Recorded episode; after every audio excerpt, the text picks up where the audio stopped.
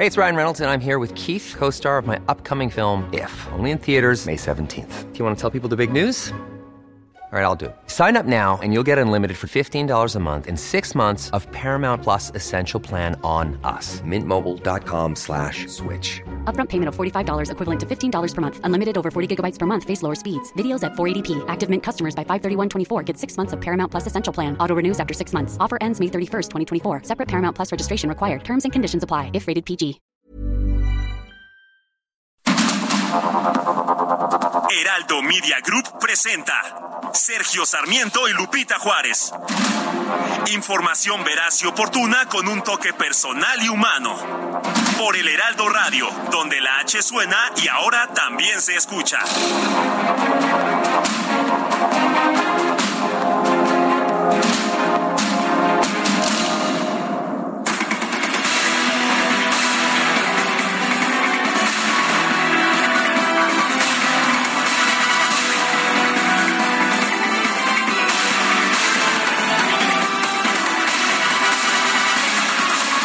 Hoy se inaugura la refinería de Dos Bocas.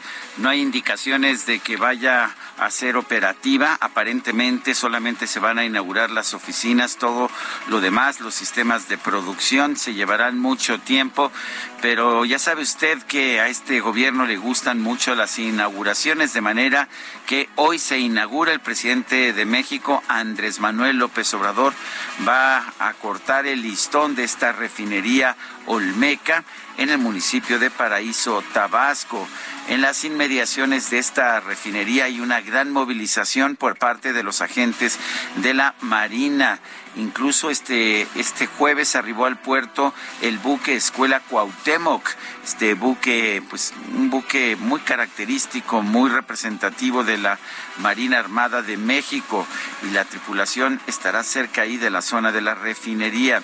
A través de redes sociales se difundieron varias fotografías donde se observa a un turibús de la Ciudad de México ingresando al municipio de Paraíso previo a la inauguración de la refinería se inaugura hoy, habrá gran fiesta y nosotros estaremos al pendiente. Bueno, que se inaugure no significa que vaya a producir ya gasolina. Son las 7 de la mañana con dos minutos, siete con dos. Hoy es viernes primero de julio del 2022. Sí, se junta todo, es viernes por una parte y es el primer día del segundo semestre de este 2022. Yo soy Sergio Sarmiento y quiero darle a usted la más cordial bienvenida a El Heraldo Radio. Ya sabe usted que si se queda con nosotros estará bien informado, pero también podrá pasar un momento agradable, ya que nos gusta darle a usted el lado amable de la noticia siempre y cuando, por supuesto, la noticia lo permita. Guadalupe Juárez, muy buenos días. Hola, ¿qué tal? Qué gusto saludarte, Sergio Sarmiento. Buenos días para ti. Feliz viernes, amigos. Muy buenos días. ¿Qué tal? Arranque de mes que sea muy bueno para todos. Este que estamos empezando juntos y bueno, pues dicen que ya están las oficinas administrativas, ¿no? Ahí en Olmeca. Eso es. Que, pues, la, por jardinería y las oficinas administrativas ya están. Pues o sea que ya está listo para cortar el listón. Eso sí, eso sí. No sabemos si va a operar hasta el 2026 o 2027, pero mira, lo importante es inaugurar estas obras emblemáticas del presidente Andrés Manuel López Obrador. Bueno, en otros, en otros temas, le comento a usted que la Auditoría Superior de la Federación entregó a la Cámara de Diputados la primera parte de sus informes de fiscalización que corresponden a la cuenta del 2021 con probables irregularidades por 1.038 millones de pesos, de los cuales se han recuperado 201.9 millones y quedan pendientes por aclarar 836.2 millones más. El mayor volumen de observaciones corresponde al gasto federalizado de estados y municipios con 637.8 millones de pesos concentrados en seguridad y también en educación. Por lo que se refiere al gasto ejercido por el gobierno federal, los sectores con montos más altos en probables irregularidades son medio ambiente, eh, también eh, Comunicaciones y Transportes y Hacienda, el Consejo Nacional de Ciencia y Tecnología, así como eh, aportaciones a seguridad. Y bueno, pues vamos a estar muy atentos platicando, por supuesto, de este tema en la que la Auditoría Superior de la Federación señala probables irregularidades en la cuenta pública del 2021. Y para los que dicen que ya terminó la pandemia, en las últimas 24 horas, México reportó 24.537 contagios, es la cifra más alta en cuatro meses, además de 47 muertes por COVID-19. Sí, esta cifra de contagios es la más alta desde el pasado 12 de febrero, según el informe técnico de la Secretaría de Salud. Al corte de este jueves 30 de junio, el país acumula 6.034.602 casos positivos y 325.700 defunciones por COVID-19. Las dos cifras se supone que son ah, pues que son realmente bajas en comparación con la realidad debido a que México sigue siendo uno de los países del mundo en que menos pruebas de COVID se han realizado. Son las 7 de la mañana con 6 minutos.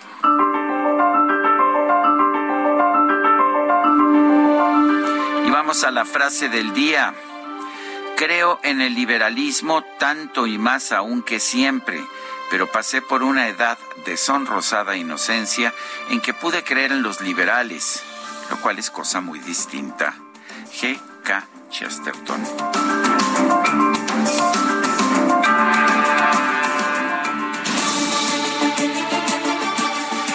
Las preguntas, ayer preguntábamos en qué se debe usar el ingreso adicional del gobierno por los altos precios del petróleo. Subsidiar gasolina nos dice el 8.2%, salud y educación 79.5%, reducir deuda 10.6%, otros gastos 1.8%, recibimos 3.305 respuestas. La que sigue, por favor. Bueno, y siempre, siempre persiguiéndome, y ahora no es uno, son dos, es el DJ Kike y Toñito, me imagino que así le llaman, ¿verdad? Bueno, están persiguiéndome en este momento y pues, o sea que tú perdonarás, Lupita. Directo nos vamos a la pregunta de hoy que ya coloqué en mi cuenta personal de Twitter arroba Sergio Sarmiento. ¿Piensa usted que la refinería de dos bocas hará que baje el precio de la gasolina? Sí, nos dice 4.4%, no 93.5%. Ya veremos. 2.1%. En 39 minutos hemos recibido 1.224 votos. Las destacadas de El Heraldo de México.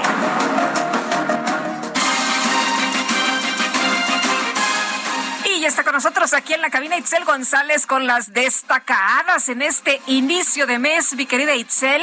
Y fin de semana, ¿qué tal? ¿Cómo oyes esta combinación? Lupita, Sergio, queridos destacalovers, buenos días. Bienvenido, Julio.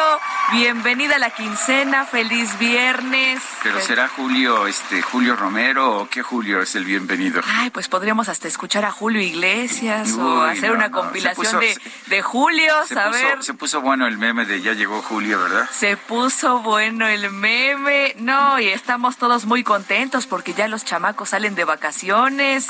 Corre el rumor que comienzan las vacaciones aquí en el equipo. Oye, pero faltan 15 días para que llegue la quincena. Pero ya llegó la de hoy. ¿La de, ¿Ya llegó, muchachos? ¿Ya cayó? ¿Sí cayó? Pero me confirman. Evento confirmado. Ya cayó la quincena y en 15 días otra vez. Así que estamos muy contentos de trabajar, aunque sea viernes. Sergio Lupita, amigos, mucha información esta mañana en el Heraldo de México en este arranque de mes. Así que comenzamos con las destacadas.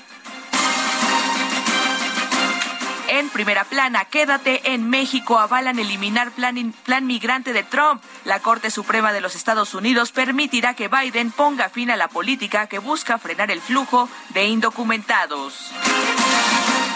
País, traemos encuesta de Morena, lidera Morena preferencias rumbo a 2024. Sus aspirantes se encuentran muy por encima de la oposición, de acuerdo con la más reciente encuesta de opinión pública, marketing e imagen. Ciudad de México programa Gobierno libera a 26 mujeres a través del programa de liberación del Gobierno de la Ciudad de México. 26 mujeres abandonaron la cárcel. Estados para 2023 busca Delfina candidatura. La titular de la SEP no se descarta para competir por la gubernatura del Estado de México. Orbe protección al aborto. Biden pide excepción de normas. El objetivo es aprobar una ley que revierta la reciente decisión de la Corte Suprema. Meta Fútbol Fan ID en todos los estadios. Luego de que fuera revisado por el INAI, la Liga MX informó que el sistema de identificación se implementará en los 18 inmuebles. Y finalmente, en mercados, conectividad a Santa Lucía reportan anomalías en el tren. Detecta la Auditoría Superior de la Federación incorrecta la planeación del ferrocarril suburbano que va al Aeropuerto Internacional Felipe Ángeles. Lupita, Sergio, amigos, hasta aquí las destacadas del Heraldo. Feliz viernes. Igualmente, muchas gracias. Buenos días. Son las 7 de la mañana con 11 minutos. Es momento de ir a un resumen de la información más importante de este viernes primero de julio de 2022.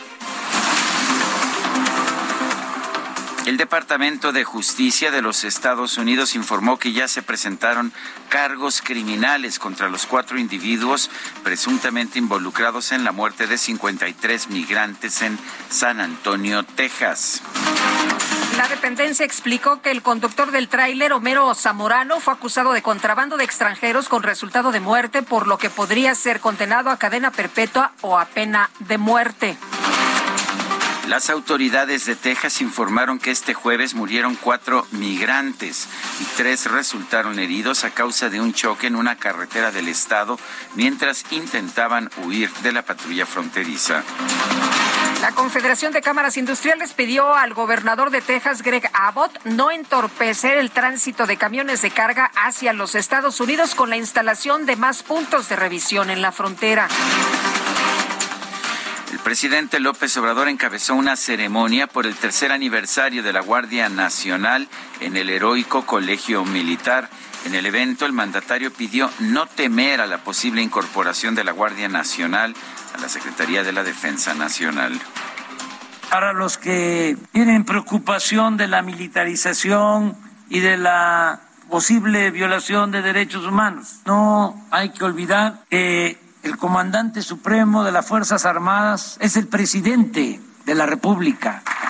Y de ahí dimanan las órdenes. Entonces, si el presidente no tiene afanes represivos, si el presidente considera que la paz es fruto de la justicia y que no se puede enfrentar la violencia con la violencia, bueno, hasta donde recuerdo, el primero en tener estas preocupaciones por la militarización de las policías era el propio Andrés Manuel López Obrador. Bueno, y está, está circulando una pues una presentación de el coordinador de el coordinador de comunicación de la Presidencia de la República, Jesús Ramírez Cuevas, eh, negándose diciendo que la militarización de las policías es el inicio de una dictadura. Y recuerdo también a Manuel Bartlett oponiéndose fieramente en el Senado a la militarización de la entonces llamada Policía Federal. Pues para que veas que cuando es gobierno la gente cambia de opinión, de manera de pensar. Bueno, los coordinadores de Morena, PAN, PRD y Movimiento Ciudadano en la Comisión Permanente del Congreso se manifestaron en contra de la propuesta del líder nacional del PRI, Alejandro Moreno, de ampliar el acceso de los ciudadanos a las armas de fuego. Un grupo de periodistas del sur de Tamaulipas y el norte de Veracruz se manifestó en la Plaza de Armas de Tampico para exigir justicia por el asesinato del reportero Antonio de la Cruz ocurrido en Ciudad Victoria. La fiscal general de Sonora, Claudia Indira Contreras, informó que ya fue identificado el cuerpo calcinado que fue encontrado el miércoles pasado en un predio de la ciudad de Hermosillo. Se trata de la joven Arif Alejandra Landeros, reportada como desaparecida el 24 de junio. Este miércoles, la Fiscalía de Sonora abrió una carpeta de investigación por el delito de feminicidio ante la privación de la vida de Arit Alejandra de 25 años de edad, que fue localizada en la colonia El Zaguaro de Hermosillo. La autopsia realizada en el laboratorio forense revela que fue privada de la vida mediante asfixia por sofocación. Gobernador de Puebla, Miguel Barbosa, cuestionó si Brenda, la niña de cuatro años que fue secuestrada, violada y asesinada en el municipio de Chiqui, Chichiquila, debería haber estado más vigilada por su familia. Este afán de victimizar a las víctimas, de echarle la culpa a las víctimas de lo que les acontece es realmente impresionante. ¿Alguien pudo haber evitado este hecho? Pues probablemente sí, pero tampoco tengo conocimiento de en qué condiciones se dio. Que la niña debió estar, haber estado más cuidada por los mayores, sus padres, sus familiares, por la misma gente que estaba ahí alrededor de su casa, probablemente sí, pero no se puede hacer esa afirmación también. Bueno, ya escuchó usted, cuiden a sus hijos porque pues por eso los mata, ¿no? Porque usted no los cuida bien. no, es, no es porque no es porque ¿Sean los asesinos, este, ni, no es porque, ¿Las autoridades? porque no hagan nada las autoridades, ni es porque haya asesinos que no son castigados, que no son encarcelados. No, es porque los padres y las madres no cuidan a los hijos. Hoy un juez de control de la Ciudad de México vinculó a proceso a Jesús Hernández Alcocer por su probable participación en el feminicidio de la cantante Irma Lidia en un restaurante de la colonia del Valle. Presidente López Obrador se reunió este jueves con los gobernadores en funciones y electos de Morena para recibir, recibir y revisar los proyectos de infraestructura prioritarios en sus entidades echaron su buena comilonga, ¿verdad? Ahí para festejar también el triunfo, el cuarto año del presidente López Obrador. La empresa DHL Express México anunció que planea operar en el nuevo aeropuerto internacional Felipe Ángeles, pero hasta que nuestro país recupere las categorías esta eh, uno en seguridad aérea, lo cual quién sabe cuándo ocurrirá. La Comisión Reguladora de Energía otorgó un permiso de generación a Pemex Transformación Industrial para la central que será utilizada en la operación de la refinería de Dos Bocas. A Pemex sí le dieron el permiso de inmediato todos los permisos privados que han llegado en los últimos años han sido rechazados. Y el informe mensual de finanzas públicas de la Secretaría de Hacienda reveló que en mayo se recaudaron 3.205 millones de pesos por el cobro del impuesto especial sobre producción y servicios, 91.4% menos que en el mismo mes del 2021 debido a las medidas aplicadas para controlar los precios de los combustibles.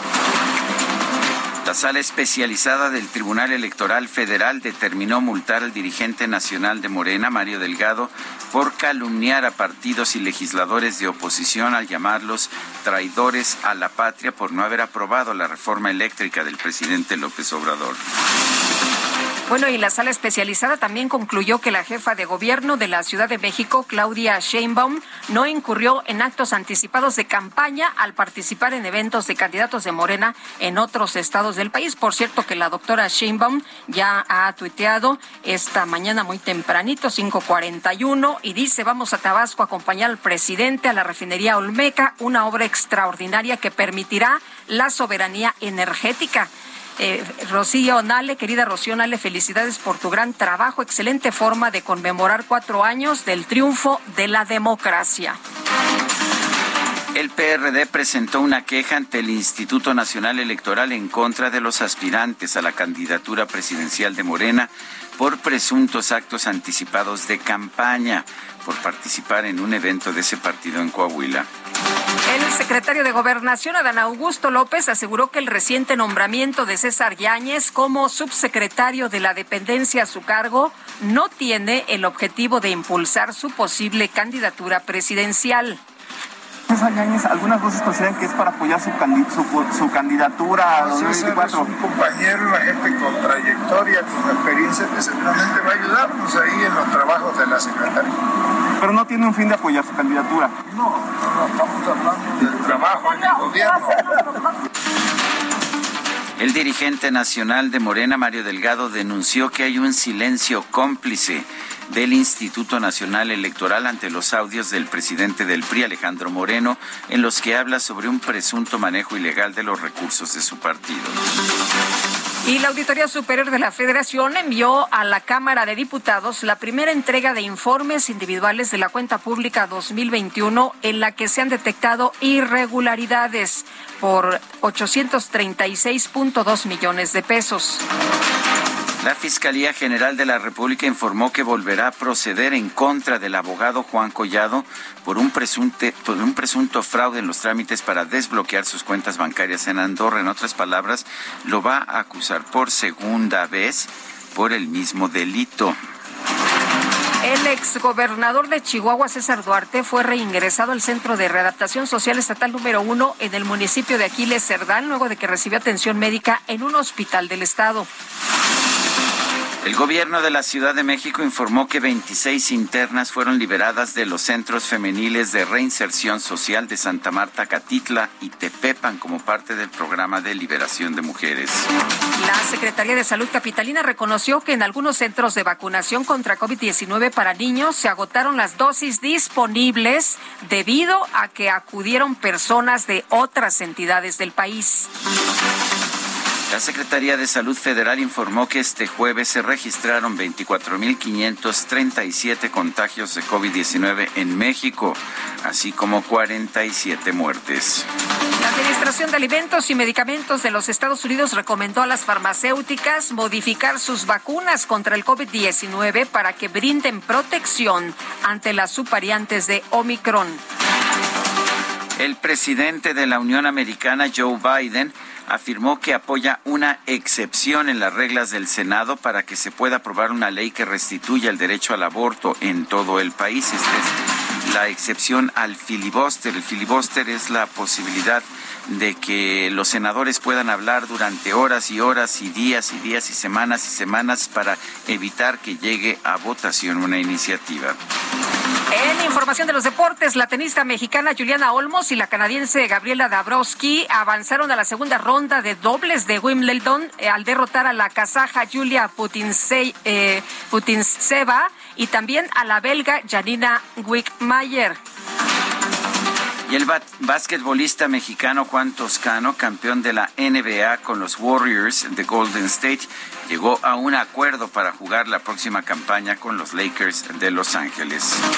Y este jueves se dio a conocer la muerte del conductor de televisión Fernando del Solar a los 49 años tras una dura batalla contra el cáncer. Lo lamento, de verdad, la verdad lo conocía, lo apreciaba mucho, un tipo siempre lleno de alegría, Fernando del Solar y estuvo sí, peleando contra el cáncer durante mucho tiempo.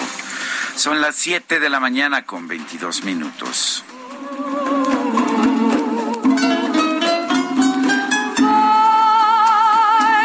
por la vereda tropical,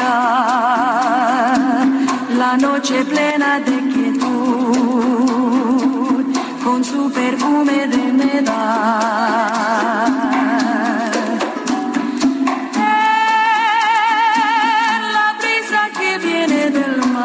Pues ah, va a ser va a ser viernes de Bohemia, Guadalupe. Yo sé que tú tenías otras intenciones, pero empezamos con esta. Vamos, cada quien está escogiendo algún bolero. Yo escogí este bolero, Vereda Tropical con los Panchos y Eddie Gourmet.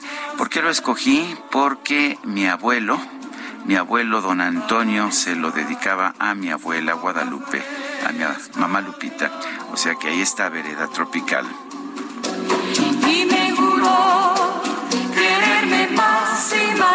sin olvidar.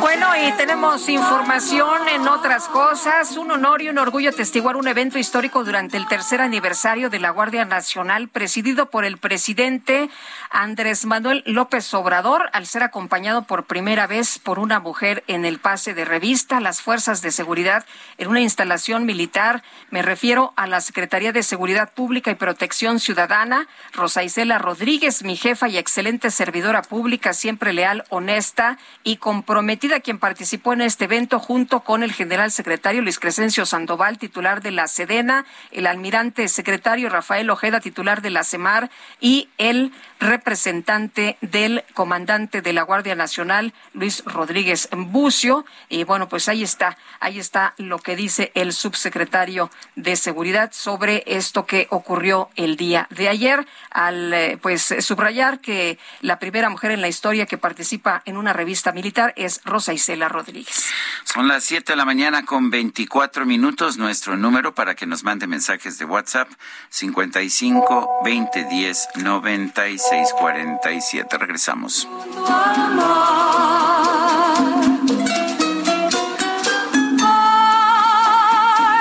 solo me queda recordar.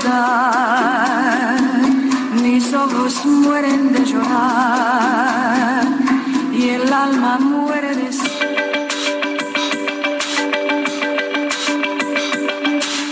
Sarmiento y Lupita Juárez quieren conocer tu opinión, tus comentarios o simplemente envía un saludo para ser más cálida esta mañana. Envía tus mensajes al WhatsApp 55 20 10 96 47.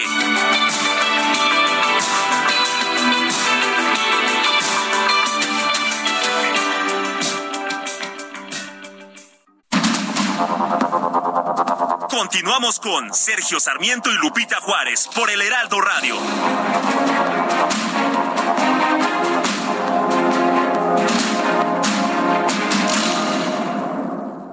¿Sabías que tienes un superpoder en tus manos? Con la API Web de Cinepolis, compra tus boletos sin hacer fila y recibirás un cupón en tu correo para que puedas disfrutar de un Maxi Combo Mix por solo 219 pesos.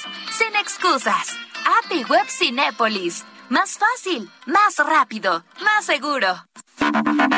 La celebración del Día del Ingeniero en México surgió el 29 de octubre de 1973, cuando el entonces secretario de Comunicaciones y Transportes Eugenio Méndez Docurro le propuso al presidente de la República, Luis Echeverría, establecer el primero de julio como el Día Nacional del Ingeniero. Se propuso que fuera el primero de julio debido a que en esta fecha, pero de 1776, se expidió la Real Cédula para la creación del Real Tribunal de Minería en México, que dio origen a la fundación del Centro de Docencia a Investigación llamado Real Seminario de Minería, donde tuvieron lugar los primeros planes de estudio y textos para las primeras escuelas de ingeniería en América. La ingeniería es un conjunto de conocimientos orientados a la intervención y utilización de nuevas técnicas para aprovechar los recursos naturales o para servir a la actividad industrial. Los ingenieros pueden dedicarse a una diversidad de actividades que van desde el diseño y ejecución de proyectos complejos hasta la nanotecnología o la biotecnología, llegando a la propia divulgación del conocimiento y procurando el mejoramiento social, ambiental y el bien común.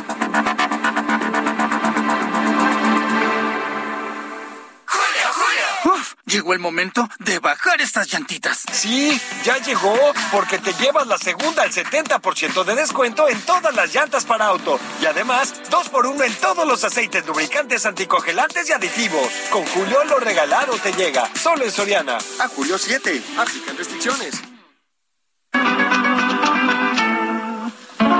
Sin ti no podré vivir jamás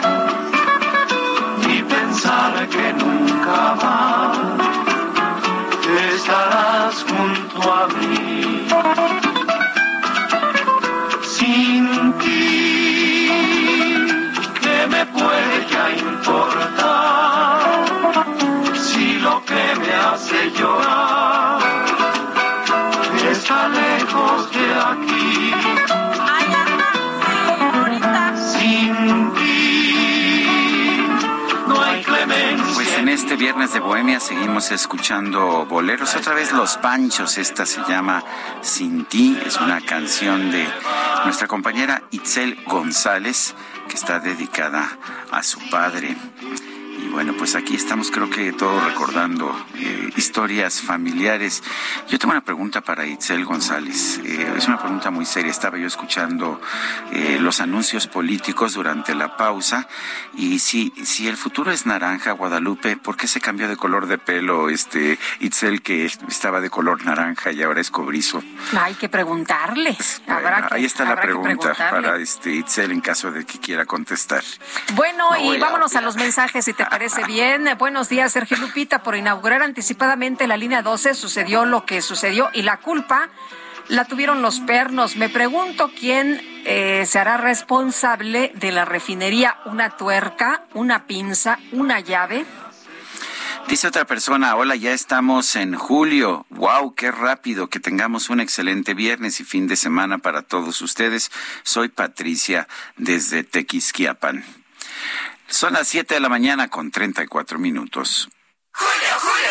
Quería decir que, que... Godines, ya, vaya al grano. Lo que llega al grano es el 3x2 en todos los granos y semillas Verde Valle. Y además, lleva el segundo al 50% de descuento en todos los aceites Nutrioli. Con Julio lo regalado te llega. Solo en Soriana. A julio 7. Aplican restricciones.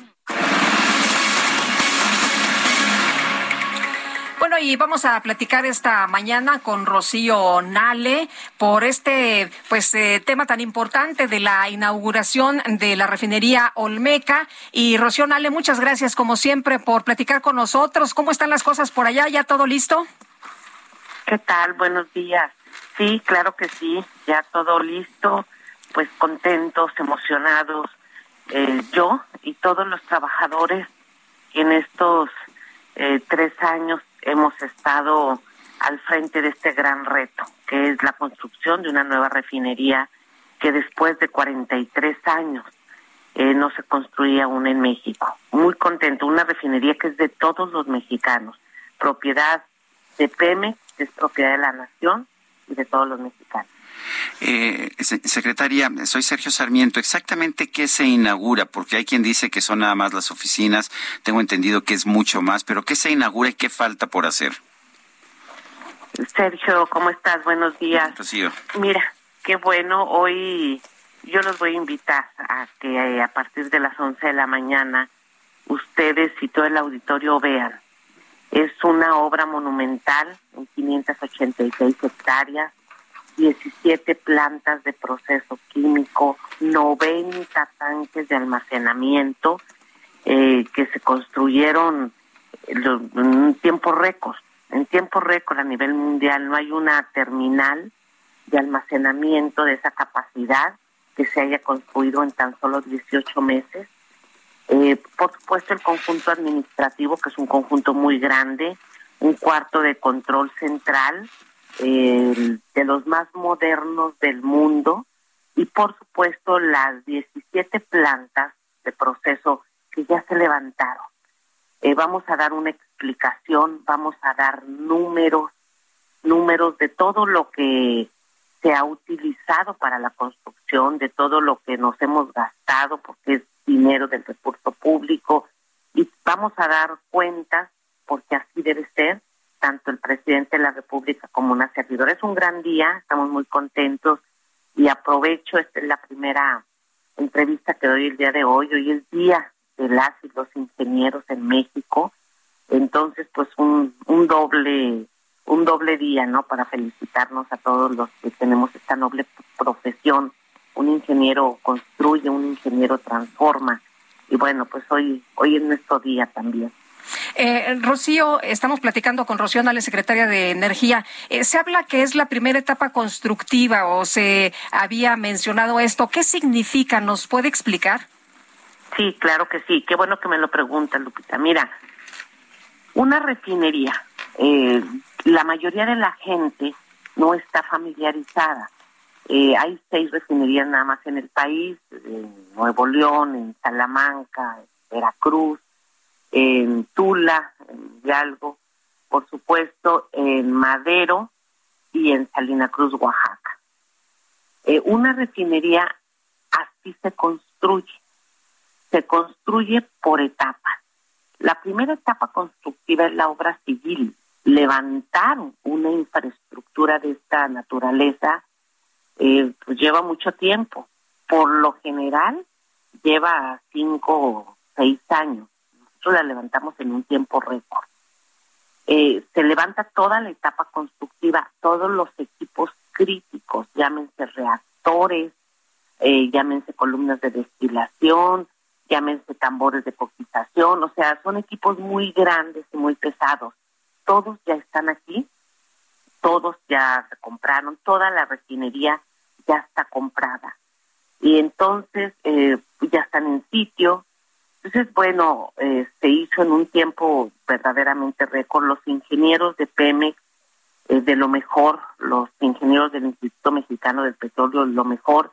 Entonces, la etapa constructiva, por eso se llama la primera etapa constructiva. ¿Qué sigue? Bueno, sigue la integración pruebas y arranques. ¿Qué es la integración? La gente va a decir, bueno, habla como ingeniera, no la conocemos, no, no conocemos esto. Eh, las 17 plantas están unidas eh, por racks que son eh, como puentes, vamos así llamarlos, que son como puentes de metálicos que llevan tuberías. Entre sí van tuberías de una planta a otra y tuberías a un rack central donde el producto, llámese gasolina, diésel, turbocinas, etcétera, circula por esas tuberías hacia el área de almacenamiento. El área de almacenamiento es hacia el despacho, eh, llámese por monoboya, por barco, por pipa, por tren, por las diferentes maneras en que sale el producto petrolífero. Entonces sigue la etapa de integración, ya están todos los racks, todos los racks están todas las calles, estamos hablando de que son 45 kilómetros de avenidas internas que se pavimentaron en todo en las 586 hectáreas. Entonces, eh, ya está todo eso. Hay que integrar, así se llama tendido de tubería, porque en todos estos racks se ponen las tuberías y ya empezamos con el tendido de las tuberías. Esa es parte de la integración. Entonces, todo esto es un proceso, pero la primera etapa constructiva ya está. Y seguiremos pues con la las pruebas de las pruebas, arranques e integración, que esperemos que también lo podamos hacer de una manera rápida, pero ahí lo que nos marca es el, la seguridad todo se tiene que hacer con seguridad. Son más de 90 equipos que se prueban uno a uno. Tiene que trabajar esto como una máquina de reloj. Y pues tenemos la confianza que lo vamos a hacer bien, lo vamos a hacer rápido. Eh, se ha utilizado la mejor tecnología, pero bueno, esa es la siguiente etapa. ¿Cuál va a ser la producción ah, inicial o cuándo empieza la producción ya de gasolina? ¿Hasta dónde va a llegar? ¿Cuál va a ser la producción máxima? ¿Cuándo se va a alcanzar esta producción? ¿Y qué porcentaje del consumo de gasolina va, va, va a ser esta producción? Qué bueno que me lo preguntas. Mira, porque yo he leído eh, opiniones de gente que no sabe, porque pues no, no es un tema muy común y que opinan a la ligera.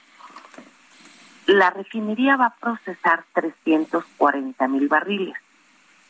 Las 17 plantas de proceso tienen una tecnología, es decir, por ejemplo, el IMP es dueño de la patente tecnológica de dos de las plantas. Las plantas deben de trabajar al 100% un mes seguido, así se llama, para que la, el IMP o cualquier empresa internacional, se llaman tecnólogos, se libere su tecnología. O sea, nosotros pagamos el permiso de tecnología, Pemex pagó el permiso de tecnología. Entonces se prueba un mes 340 mil barriles debe de trabajar toda la refinería. Porque eso yo he leído, solamente va a trabajar el 60, el 70%, digo, pues, ¿por qué dicen eso? No sé por qué sacan esos números. Nosotros tenemos que ir metiendo planta por planta, equipo por equipo a operar y tenemos que llegar al máximo para liberar las 17 tecnologías.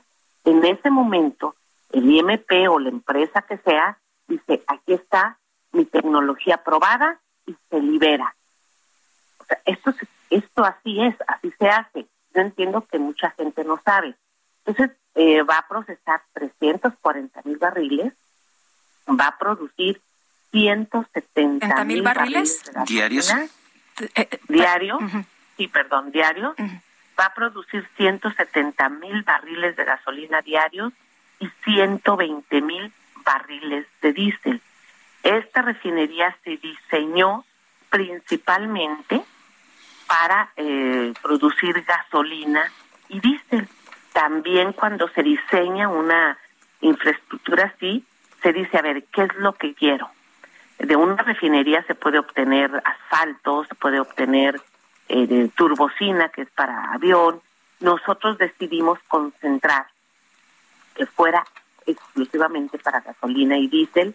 Se puede, en las diferentes etapas de destilación, podemos sacar otros productos, pero el objetivo es sacar gasolina y diésel porque es lo que nos está demandando el consumo interno en México.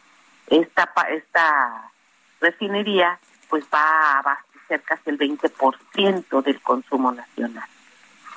Muy bien. Pues Rocío muchas gracias por atender a nuestra llamada. Muy buenos días y por explicarnos cómo va a funcionar, qué es lo que ocurre el día de hoy y también lo que sigue. Al contrario, gracias a ustedes y un gusto saludarlos, Sergio. Muchas gracias, Rocío. Hasta luego, buenos días. Son las 7 de la mañana con 45 minutos y Armando de la Rosa, nuestro corresponsal allá en Tabasco, está en camino a la refinería Olmeca de Paraíso. Cuéntanos, Armando, ¿cómo están las cosas por allá? Muy buenos días, Sergio Lupita. Pues ya, ya vengo literalmente llegando aquí a la zona del municipio de Paraíso. Ya estoy a punto de llegar a la entrada principal de eh, la refinería. Y pues bueno, pues están este, ya dando los últimos detalles para la visita del presidente Andrés Manuel López Obrador y para todos los invitados. En el trayecto de la carretera que viene desde la ciudad de Villahermosa hasta el municipio de Paraíso, pues hay mucha seguridad. De hecho, la Policía Estatal desplegó un gran operativo con elementos armados en varios eh, puntos, y en varias enclaves de la carretera que viene de Villahermosa a Paraíso. También lo que me llamó mucho la atención es que en los puentes peatonales que cruzan esta vía hay varias eh, lonas a favor precisamente del presidente Andrés Manuel López Obrador. Algunas que dice Adán va, de hecho estoy pasando ahorita por una que dice este gracias señor presidente, gracias señor secretario, aparecieron estas lonas en la mañana por donde van a pasar este por los funcionarios que vengan invitados a eh, la inauguración de la refinería Olmeca y bueno pues en este sentido también es importante mencionar uno de los invitados que llegó el día de ayer fue el buque Escuela Cuauhtémoc, cuya tripulación pues, todavía no sabemos exactamente cuál será su rol en la inauguración, pero ayer arribó al puerto de Dos Bocas este imponente eh, velero precisamente de la eh, Secretaría de Marina. También fue captado el día de ayer el secretario de Marina circulando por las de la ciudad de Villanueva con un convoy de camionetas. En el aeropuerto de la ciudad, pues, bueno, pues también este, se desplegó un gran operativo para darle seguridad a todos los gobernadores y funcionarios que puedan arribar a la capital tabasqueña y de ahí trasladar a la ciudad de, al municipio de Paraíso. Y de hecho, pues ya ayer llegó eh, a Tabasco el secretario, el titular de Pemex, Octavio Romero Oropesa, la secretaria del Trabajo, María Alcalde Luján, y también pues, pues estuvo aquí eh, el gobernador de Chiapas, Rutilio Escandón, quienes llegaron al aeropuerto de Villahermosa y posteriormente se trasladaron eh, vía terrestre al municipio de Paraíso. Además, pues vemos aquí en el municipio de Paraíso hay mucho movimiento, mucha gente está a la expectativa de ver al presidente si pasa, ver a los funcionarios si pasa por la carretera que comunica la ciudad de Villahermosa con el municipio de Paraíso. Y pues bueno, pues ya eh, se están empezando a reunir algunas personas, tanto para protestar a favor como en contra del tema de la refinería aquí en la entrada principal. De hecho, pues se ve ya que van caminando muchas personas hacia eh, la zona precisamente de eh, la refinería. Este es el reporte. Pues yo quiero agradecerte, Armando de la Rosa, esta información. Fuerte abrazo. Gracias, pendiente con la información. Son las 7 de la mañana con 48 minutos. Llegó el lado oscuro. Uy, llegó el lado oscuro y todos los sabores con el 3x2 en todos los helados, paletas y postres Holanda y Nestlé. Además, 3x2 en salchichonería empacada de origen y en todos los yogur Plate y Lala. Con Julio lo regalado te llega. Solo en Soriana. A julio 5. Aplican restricciones. Bueno, pues la Auditoría Superior de la Federación entregó a la Cámara de Diputados la primera parte de la cuenta pública 2021 con probables irregularidades por 1.038 millones de pesos, de los cuales quedan pendientes de aclarar 836.2 millones. Juan Ortiz es director de Lupa Legislativa MX, a quien vamos a saludar en un momento más eh, para que nos platique precisamente de lo que ha ocurrido con esta cuenta pública, de cómo va la, la revisión y se habla habla de probables irregularidades en este tema. Mientras tanto, recibo un mensaje mientras estábamos conversando con la secretaria de Energía, un economista muy reconocido, eh, omito su nombre, me pregunta eh, o pregunta o dice, muy interesante la parte ingenieril de la refinería de dos bocas, pero ¿y el costo-beneficio social que exige la ley y la estimación del valor presente neto del proyecto? En el pasado se han hecho obras impresionantes que han sido un fracaso económico para los ciudadanos. Y sí, pues ahí están esas preguntas que me parece que pues que debemos estar uh, considerando. Qué bueno que sea pues un gran proyecto de ingeniería eh, pero pues el problema es que es un proyecto productivo y para que realmente tenga sentido el proyecto productivo, pues tiene que ser un proyecto que, que sea realmente rentable. Pues que funcione, ya ¿no? Ya está, ya está listo. y vamos a platicar con Juan Ortiz, director de Lupa Legislativa MX. Juan, pues eh, de nueva cuenta se presentan irregularidades y son eh, por 1.038 millones de pesos. ¿Cómo ven ustedes? ¿Cuáles son los, los datos que, que ustedes están eh, pues comparando? Se habla de que ya pues hay algunas aclaraciones, pero todavía hay pendientes de aclarar 836.2 millones. Hola, buenos días, Sergio Lupita. Muchas gracias por este, este eh, llamarme. Eh, un gusto estar nuevamente aquí con ustedes.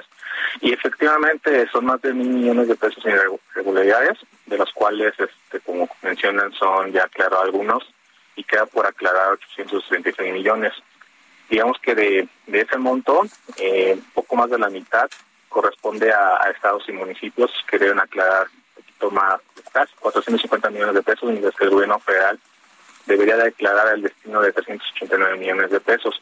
Pero digamos que la que la cuenta pública, además de revisar este, o detectar estas irregularidades, también hace una, una revisión de de, los ingresos y también el uso de la deuda de la deuda pública y, y nos da unos datos bastante interesantes que podemos seguir.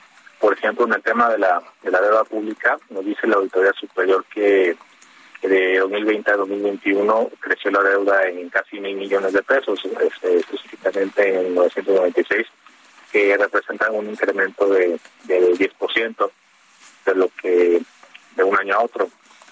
También, digamos que menciona, eh, recuerdan este, esta polémica del fondo de, de natural y de qué ha pasado con este con ese fondo, pues es, este, también la auditoría hace una, una revisión de lo cómo ha sido su manejo y un dato muy interesante que nos pasa es que ya prácticamente este, eh, a cierre de 2021 pues ya le queda una pequeña parte de lo que solía manejar, es decir, digamos que de 2020 este casi es un poquito más de 27 mil millones de pesos y de un año a otro ya el gobierno federal absorbió casi su totalidad, estamos hablando del 99%. ¿Cuáles son a tu juicio, Juan? Porque hay un mundo de, datos. ¿Cuáles son a tu juicio eh, los problemas más, ah, más importantes que se manifiestan en esta auditoría? Eh, digamos que por ser la primera entrega, eh, no, hace, digamos, una revisión de los programas más este, importantes que tiene el gobierno federal, sino primero como los, eh, digamos, programas de periferia digamos que entre los programas más relevantes que se revisa es, por ejemplo, la línea 1 del tercer suburbano que va a conectar el aeropuerto Felipe Ángeles. Encontró irregularidades por 64 millones de pesos por, unos contratos que, que pagó de más sin, sin ningún sustento técnico.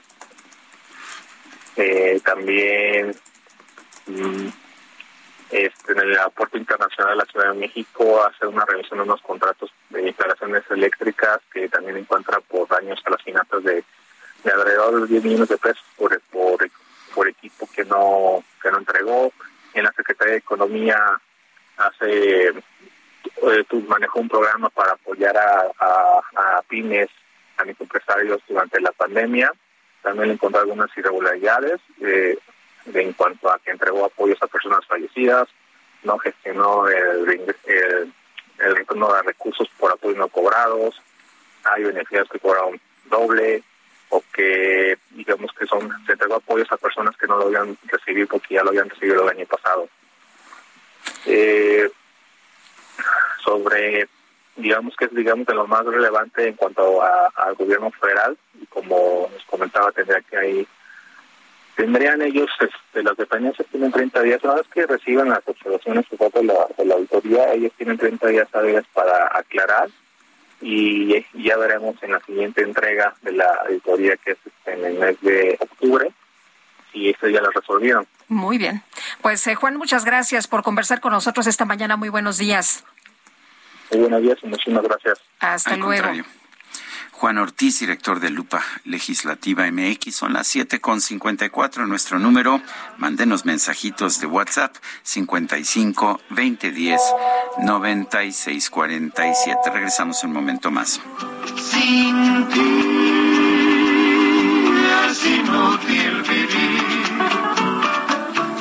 Como inútil será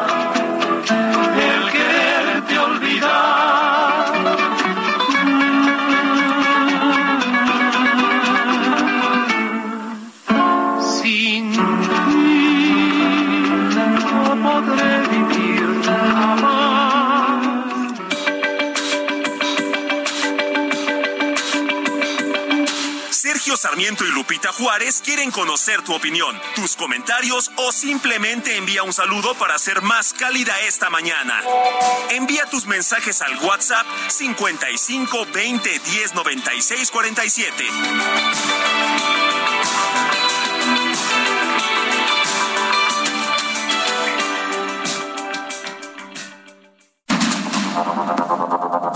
Continuamos con Sergio Sarmiento y Lupita Juárez por el Heraldo Radio.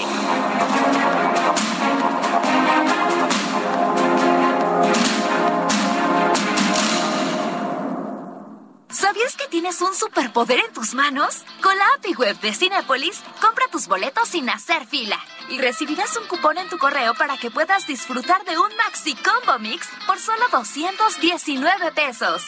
Sin excusas. API Web Cinépolis. Más fácil, más rápido, más seguro. Bésame, bésame mucho.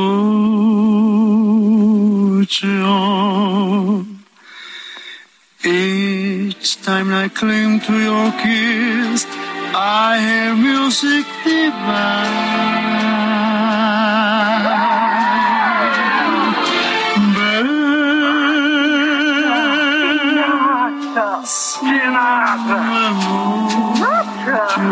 ¿Otro besito? ¿no oyes eso? Hold me, my darling, and say you will always No, bueno, nos recetaron la versión en inglés, ¿verdad? Qué bonita se Bésame oye, me encanta esta Con versión. Pedro Infante. ¿Y sabes a quién está dedicada esta? A ver, A María Capistrán, que tome nota por ándale, la abuelita de nuestro compañero Ángel.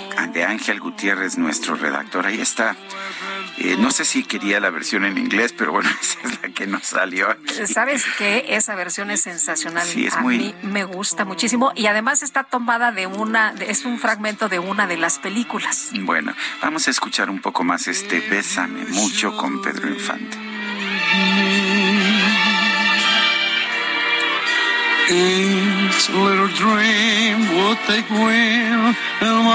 ¿Cómo les quedó el ojo? Si no lo habían escuchado cantar en inglés, pues ahí está.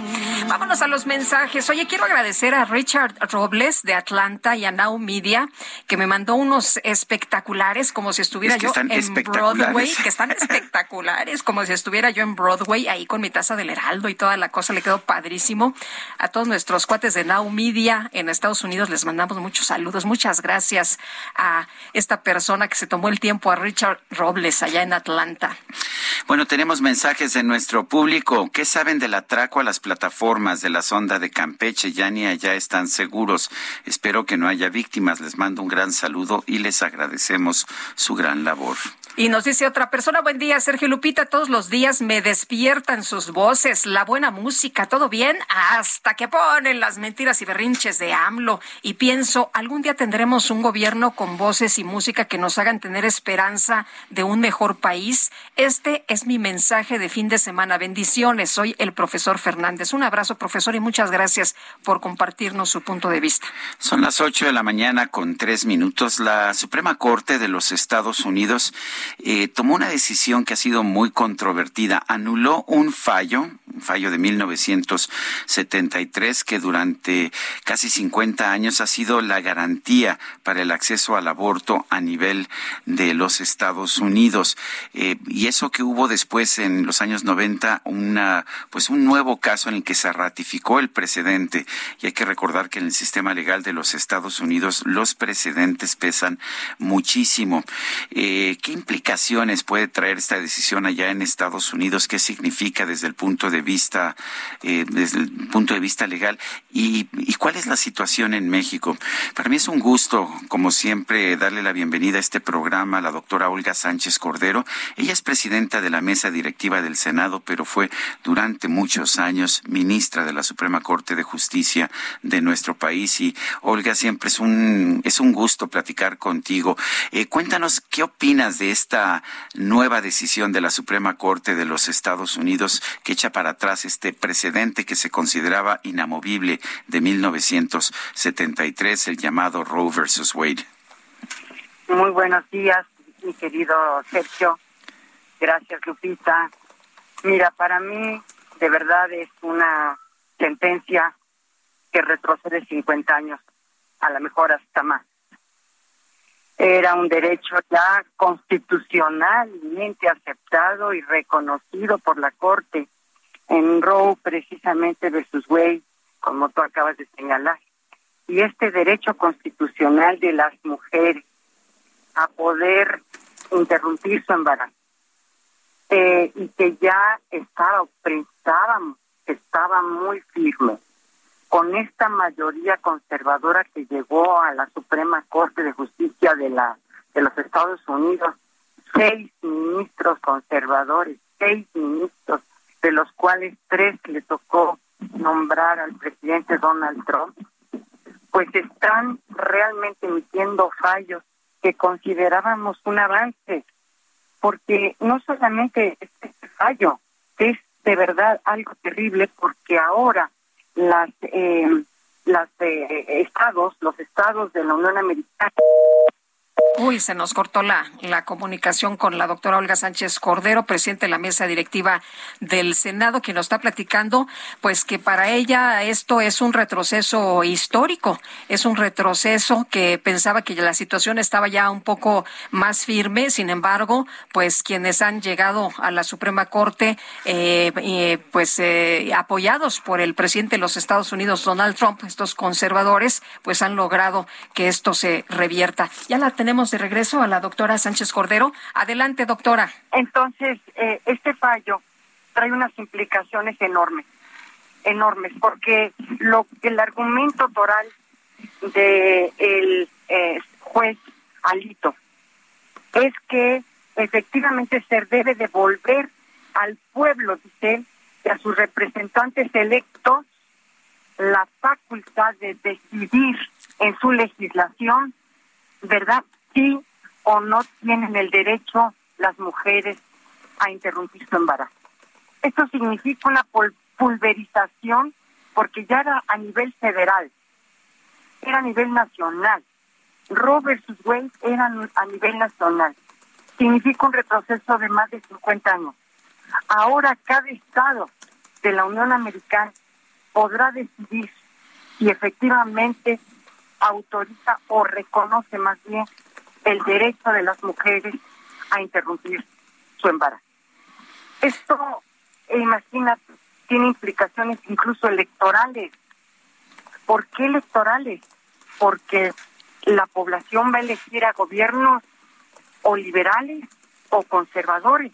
Y dependiendo de los gobiernos que empiecen a elegirse en la Unión Americana, van a tener un mosaico de decisiones y de reglamentaciones y de leyes que, contrario a lo que tenían ellos de una legislación federal reconocida en la Constitución Federal de los Estados Unidos, ahora resulta que cada estado va a poder decidir, dicen ellos, devolvimos al pueblo y a sus representantes electos la facultad de regular el aborto. Doctor, doctora, ¿cómo, ¿cómo ve usted la situación acá en México? Eh, han sido también años de, de mucha lucha, los estados han estado revisando las condiciones, se ha estado avanzando en la materia, pero usted cómo ve la situación aquí en nuestro país? Mira, hemos avanzado en algunos estados, como nunca hemos avanzado en algunos estados. Hemos avanzado en Veracruz, en Oaxaca, en Sonora. Hemos avanzado ya también y está por avanzarse, no me acuerdo si es en Sinaloa también, pero lo que te puedo decir es que hay una decisión de ayer de el, la, el del Congreso de Michoacán verdaderamente, verdaderamente ilógica jurídicamente, que es haberle dado al embrión derechos constitucionales de todo, hasta de educación y de protección a la salud. Y con el argumento de la protección a la salud, bueno, está esta legislación en Michoacán siendo muy cuestionada. Entonces, lo que te puedo decir, Lupita, es que vamos, damos un paso adelante y otros hacia atrás. Aquí también en México. Pero mira, lo preocupante en Estados Unidos es que no solamente es esta decisión de Dobbs contra la Organización de Salud Femenina y eh, em, Jackson la que nos preocupa. Hay otras tres que la Corte dio a conocer el día de ayer, la Corte norteamericana, perdón, el viernes pasado. Imagínate nomás que además de esta, amplía la Corte el derecho de llevar armas de fuego en la calle, en una decisión también histórica y anulando una decisión del el Estado de Nueva York en donde había ciertas restricciones para que no se pudieran llevar las armas de fuego en la calle. Y otra más contra, imagínate nomás, contra la paz de Estados Unidos. Es que ahora la votación de la Corte también de 6-3, porque son los seis em, eh, eh, jueces, que allá los llaman justice, ministros conservadores en contra de los tres, que, que una mayoría de ellos alegó que el Estado discriminaba a las escuelas religiosas por su enseñanza de fe y por lo tanto eh, en Maine, en Maine fue esta decisión fue del gobierno de Maine y por lo tanto podían destinarse fondos públicos a escuelas religiosas. Entonces, son estas tres decisiones las que verdaderamente están llevando a los Estados Unidos a una época, yo diría, de retroceso impresionante. Muchas otras decisiones que en la Corte Warren se llevaron a cabo, importantísimas, y Warren, Warren y Burger, que fueron dos eh, presidentes de cortes sumamente puristas y de avanzar. Muchas de ellas se están cayendo lentamente. Y no dudaría yo que en un futuro podríamos tener decisiones en contra también de la comunidad lésbico-gay. Entonces, yo creo, yo creo que de verdad, de verdad es preocupante, pero los conservadores han estado dando pasos muy firmes, han esperado su tiempo, pero han estado colocando a los jueces constitucionales en su país de una manera tan conservadora que han echado para atrás decisiones que creíamos, que creíamos todos que ya eran decisiones muy firmes en el país de, vecino del norte. Pues Olga Sánchez Cordero, presidenta de la mesa directiva del Senado, del Senado, ex ministra de la Suprema Corte de Justicia. Gracias por conversar con nosotros. Gracias a ustedes por darme esta oportunidad, mi querido Sergio Lupita. Gracias. Hasta luego, doctora. Muchas gracias. Buenos días. Son las ocho con doce. Julio, Julio. Llega siempre a la moda. Aprovecha el 2x1 en todos los trajes de baño, shorts y bermudas. Sí, 2x1 en todos los trajes de baño, shorts y bermudas. Con Julio, lo regalado te llega. Solo en Soriana. A Julio 4. Aplican restricciones. Válido en Hiper y Super. El Químico Guerra. Con Sergio Sarmiento y Lupita Juárez. Químico Guerra, ¿cómo te va? Muy buenos días. Buenos días, Lupita. Muy buenos días, Sergio. Hoy viernes. Ya es viernes y hoy es un día donde toca. Toca saber cosas nuevas. Toca, toca ver hacia dónde va la humanidad, Sergio Lupita. Fíjense, se anuncia, se acaba de anunciar, lo recibí como en un flash, esos de noticias especializadas, se anuncia la construcción de la primera red de hidrógeno en el mundo. Vienen, vienen las cosas que luego parecieran que están muy lejanas, pues ya está el contrato, están los dineros para establecer la primera red de hidrógeno, distribución de hidrógeno en el mundo. El ministro, la ministra de Clima y Energía de los Países Bajos, Rob Jetten, dio a conocer que la empresa Gasunie de Holanda instalará la red y jugará un papel en el almacenamiento e importación de hidrógeno. De Lupita, debido al crecimiento esperado en la producción de hidrógeno a través de parques eólicos en el Mar del Norte, la ministra investigará también si se debe establecer una red pública de hidrógeno también en el mar. Estos nuevos planes son un paso importante en el desarrollo de un sistema energético cero carbono, amable con el clima y sobre todo más sostenible. Esto eh, tiene que ver con lo siguiente, ya he platicado con ustedes de hidrógeno verde, de hidrógeno azul.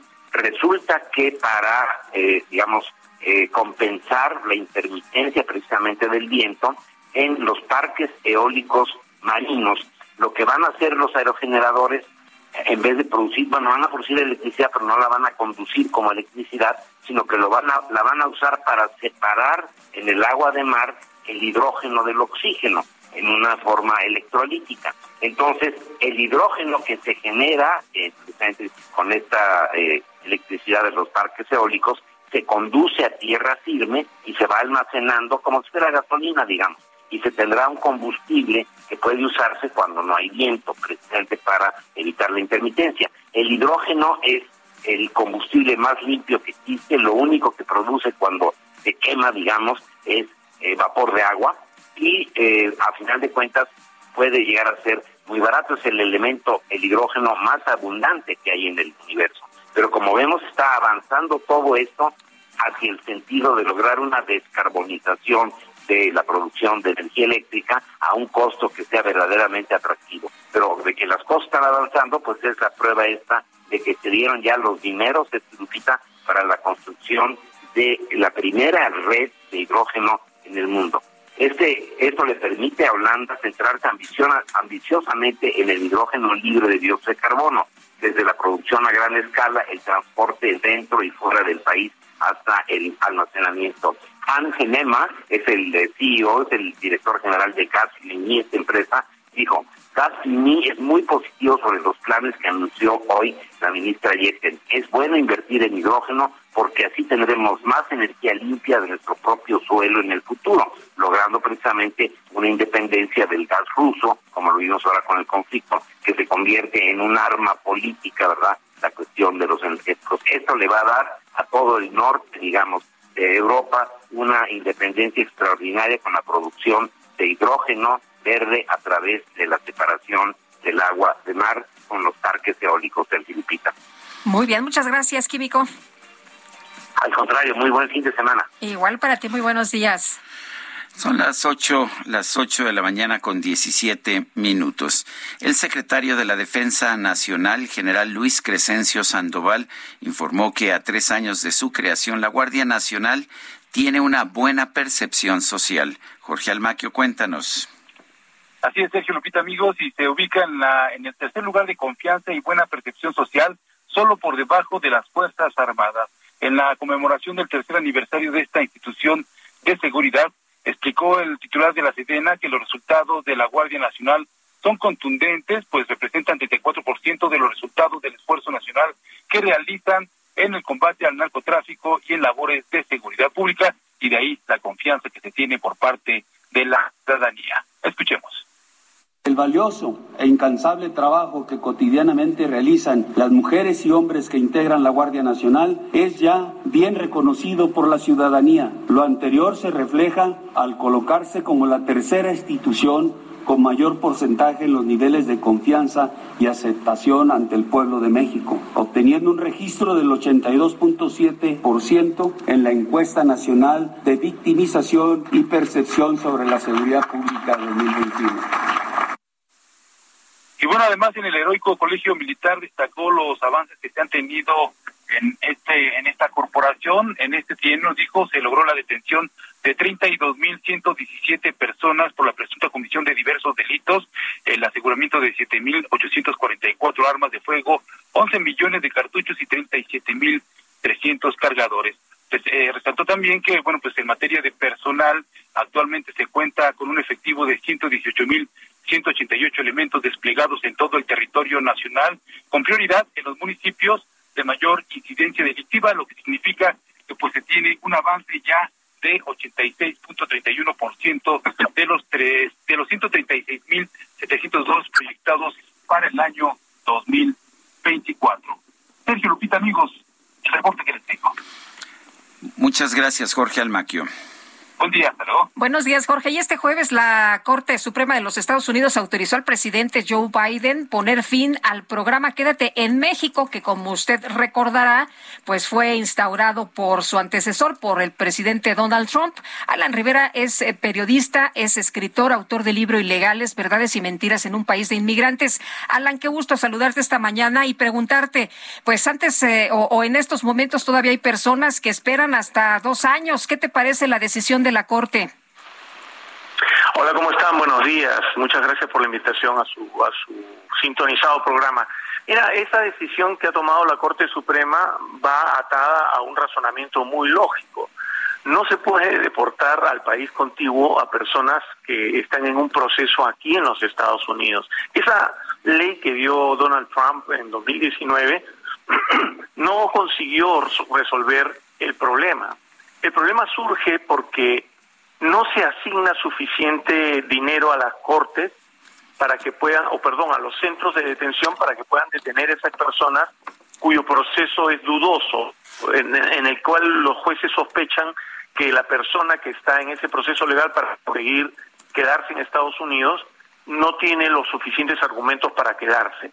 Entonces, eso no resuelve el problema. Lo que está haciendo es generar un problema en México y generar problemas como separación de familias, que es el principal y el más doloroso para la gente. Y en segundo lugar, genera un problema para la persona que se está yendo a México, porque muchos de ellos no son necesariamente mexicanos. Entonces, pasan problemas mucho peores cuando son devueltos, cuando son puestos en México en lugar de quedarse en los Estados Unidos. El, eh, exactamente cómo queda la situación ahora, eh, eh, cuál es la situación legal, qué se va a poder hacer, qué no se va a poder hacer. Bueno, lo, primero que va a ocurrir es que probablemente hayan apelaciones de cortes menores en, en, estados como Texas, por ejemplo, los llamados estados rojos, donde podrían apelar la decisión de Biden de, de tirarse abajo esa norma de, de Trump de 2019, pero definitivamente va a ser mucho más, va a ser un alivio para miles de inmigrantes que están en un proceso de legalización y que las cortes ponen en tela de juicio ese proceso. Lo que pasa es que cuando, cuando hay un proceso de legalización, una persona pone sus documentos, pone su, trata de demostrar que tiene las razones para quedarse en, Estados Unidos. Y el juez puede decir, ¿sabes qué? Tus documentos no son lo suficientemente creíbles como para que yo te dé la luz verde y tú te quedes. Entonces, como estás en observación, yo no te voy a dejar libre circulando aquí en Estados Unidos, sino te voy a detener, porque de repente tú no vas a ser eh, pasible de, de quedarte en Estados Unidos. Y entonces el problema surgía porque los centros de detención no se daban abasto para recibir a tantas personas que están siendo cuestionadas en su proceso legal de conseguir la, quedarse en Estados Unidos y los mandaban para México. Ahora lo que va a ocurrir es que esas personas probablemente vayan a un centro de detención o le pongan un grillete y los dejen estar dentro de Estados Unidos con un grillete con el que los pueden localizar. Pero esa persona puede tener una actividad, puede quedarse con su familia. Se han visto casos horribles de gente que el, cabeza de familia, por ejemplo el padre, se tuvo que ir, lo, lo mandaron para México y la mamá se quedó acá con los hijos y esa separación de familia era una cosa horrible, era una desgracia para esa familia. Y ni siquiera eran mexicanos, ni siquiera centroamericanos. Yo he visto casos de colombianos que los han mandado para México, ¿no? Y de otras nacionalidades. Entonces, esa norma que se dio en el 2019 era absolutamente injusta, no tenía lógica y no resolvía el problema. El problema es que debe haber más capacidad de las Cortes para poder eh, decidir rápidamente si una persona se queda o no se queda en Estados Unidos. Eh, Alan, tenemos un eh, minuto nada más. Quisiera preguntarte, eh, eh, ¿tú crees que esto va a incentivar de nueva cuenta más llegada de, de, gente a los Estados Unidos? No, en realidad la gente, la gente viene a los Estados Unidos principalmente porque necesita trabajar y tener una vida mejor. Y eso solamente se da, el flujo de inmigración se da principalmente por una razón económica. Si hay puestos laborales aquí, si el mercado laboral demanda más gente que trabaje, entonces va a venir más gente. Si el mercado no demanda que venga más gente, no, no va a venir más gente a trabajar. Puede ser que hayan niveles pequeños de gente que inmigrante que quiere venir aunque el mercado no hay, no tenga demanda, pero la inmigración también funciona con la ley de la oferta y la demanda. Muy bien, pues nos quedamos con eso. Alan, muchas gracias por conversar con nosotros. Buenos días. Gracias a ustedes. Hasta luego. Vamos a una pausa y regresamos. Bésame mucho.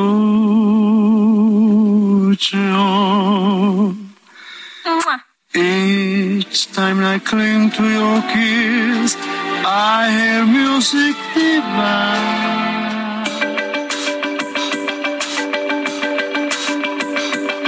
Sergio Sarmiento y Lupita Juárez quieren conocer tu opinión, tus comentarios o simplemente envía un saludo para hacer más cálida esta mañana. Envía tus mensajes al WhatsApp 55 20 10 96 47.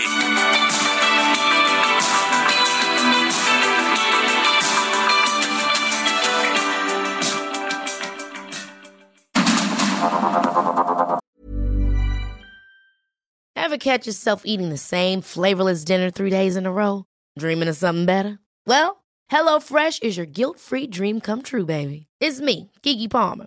Let's wake up those taste buds with hot, juicy pecan-crusted chicken or garlic butter shrimp scampi.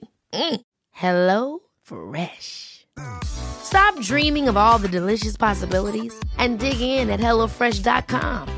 Let's get this dinner party started.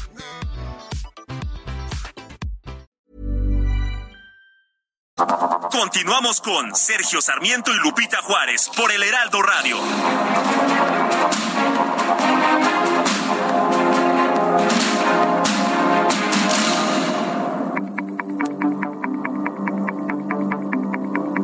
Jaque Mate con Sergio Sarmiento.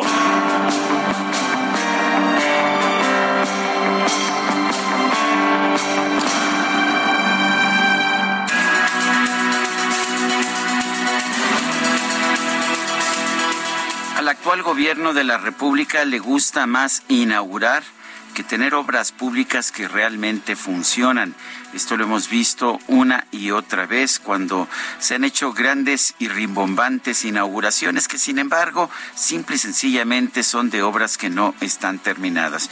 Lo vimos en el Aeropuerto Internacional Felipe Ángeles, lo estamos viendo ahora en la refinería Olmeca, en Dos Bocas, en Paraíso, Tabasco. ¿Por qué digo esto?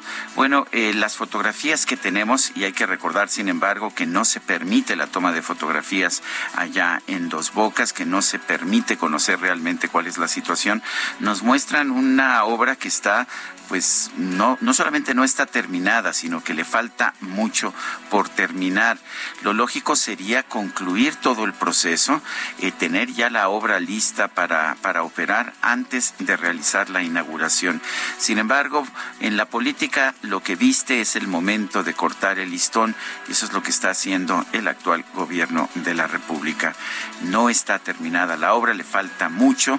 Estamos viendo todavía que pues habrá de pasar a mucho tiempo para que esta obra pueda ofrecer gasolina terminada que pueda ser consumida para los mexicanos. Lo peor de todo, sin embargo, no es que falte por terminarse esta obra. Lo peor es que no sabemos todavía si va a ser rentable o no. Sí, están terminando una obra que no tiene por lo menos publicado un análisis de costo-beneficio, un estudio de factibilidad. No sabemos cuánto dinero va a perder la obra o si va a ganar algún dinero, aunque la experiencia realmente con la refinación en Pemex ha sido que se pierde dinero. La única refinería de Pemex que no ha perdido dinero históricamente es la de la de Houston, la de Houston, Texas, la de Deer Park, que se encuentra precisamente cerca de la ciudad de Houston. Esperemos pues que se diviertan en la fiesta de inauguración que tendrá lugar el día de hoy. Vamos a ver muchos discursos como los que veíamos en los tiempos del viejo PRI, pero esto no significa que la obra esté terminada, ni significa tampoco que la obra nos pueda dar un beneficio a todos los mexicanos. Yo soy Sergio Sarmiento y lo invito a reflexionar.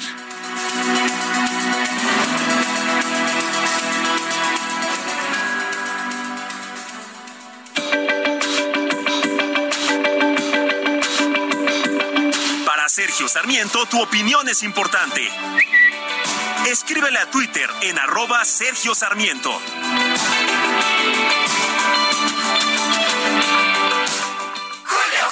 Pepito, llegando a la casa vas a ver, te voy a lavar la boca con jabón. Ay, no, señora. Mejor aproveche y lléguele al 3x2 en todo el cuidado bucal. Y además, 3x2 en toda la jarciería y limpiadores de piso. Sí, 3x2. Con Julio, lo regalado te llega. Solo en Soriana. A julio 7. Aplica restricciones. No sé tú, pero yo no dejo de pensar. Ni un minuto me logro despojar de tus besos, tus abrazos, de lo bien que la pasamos la otra vez. No sé tú,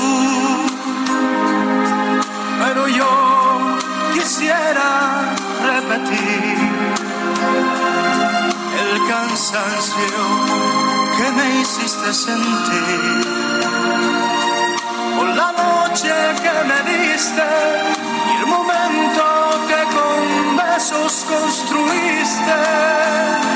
No sé tú. Seguimos escuchando boleros en esta en este de día, en este viernes de Bohemia y resultaron todos muy como muy sensibles los, los boleros que han sido elegidos por el grupo que participa con nosotros aquí en esta producción. Esta es No sé tú de, de uno de los grandes compositores mexicanos, Armando Manzanero, en la interpretación de Luis Miguel.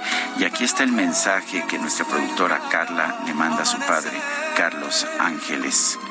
Yo era una niña cuando encontré este disco, Romances de Luis Miguel. Desde ahí sus gustos musicales, musicales influyeron en mí. Siempre hay una historia humana. Y debo reconocer que es una de las canciones que más me gustan de Armando Manzanero. Bueno, y vámonos a los mensajes. Nos dice una persona del auditorio, buenos días, señor Sarmiento, saludos a la señora Lupita. Es un honor escuchar diariamente los comentarios. Inició la vacunación de menores de 5 a 12 años, muy poca frecuencia de menores en centros de salud de la Secretaría de Salud. Quizás aún hay temor en las reacciones post vacuna. Atentamente, Rafael Hidalgo, desde Chiapas, México. Pues la experiencia aquí en la Ciudad de México ha sido de mucha presencia de, de las eh, personas que llevan a sus niños a vacunar. De hecho, pues hasta están reclamando que no hay vacunas. Bueno, pues parece que todo depende del lugar, ¿verdad? Dice otra persona, hermoso día para mis consentidos comunicadores, supongo que somos nosotros. Ah, qué Guadalupe. bonito. Están invitados a la inauguración de un negocio que quiero poner. ¿Cuándo? No sé. Pero yo quiero, pero ya quiero ser popular. Atentamente, Elizabeth de Ixtapaluca. Pues inaugúrelo. Sigamos cuidándonos. Bonito fin de semana. Aunque no esté el negocio, pues usted inaugúrelo. Pues, pues igual Hacemos que, pues sí, claro, está de moda eso, ¿no? Está, si lo hacen con una refinería, pues ¿por qué no lo vamos a hacer con cualquier negocio? Son las 8 de la mañana con 37 minutos. Oigan, ¿qué creen? Todavía llegan para la fiesta. Lo que llega para la fiesta es el 3x2 en todos los whiskies, rones, vodkas, ginebras y coñacs. Sí, 3x2 en todos los whiskies, rones, vodkas, ginebras y coñacs. Con Julio lo regalado te llega. Solo en Soriana. A julio 4. Aplican restricciones.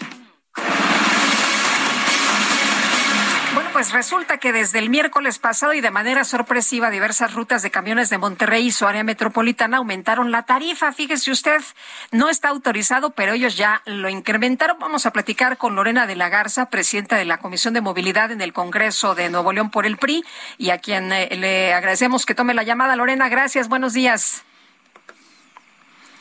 Hola, Lorena. Algo pasó. Bueno, les eh, informo que pasó la tarifa de 12 a 15 pesos. Allá no hubo consulta, ya no hubo pues eh, algún acuerdo, alguna negociación. Simplemente de la noche a la mañana, de pronto la gente ya estaba pagando esta nueva tarifa. Lorena, ¿qué tal? Buenos días. Buenos días. Oye, pues cuéntanos qué fue lo que lo que pasó. Eh, la tarifa estaba en 12, de repente ya la pasaron a 15 pesos y esto es en Monterrey, en el área metropolitana no está autorizado, tenemos entendido este incremento.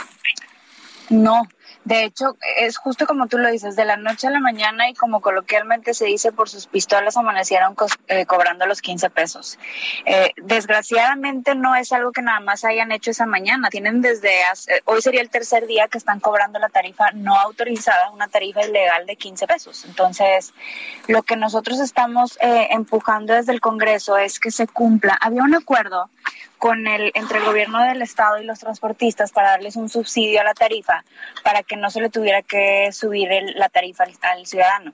La última vez que se modificó la tarifa del camión acá en Nuevo León fue hace 10 años. Entonces, obviamente, los transportistas alegan que en 10 años pues les ha subido mucho el diésel, el gas, las refacciones, etcétera, ¿no?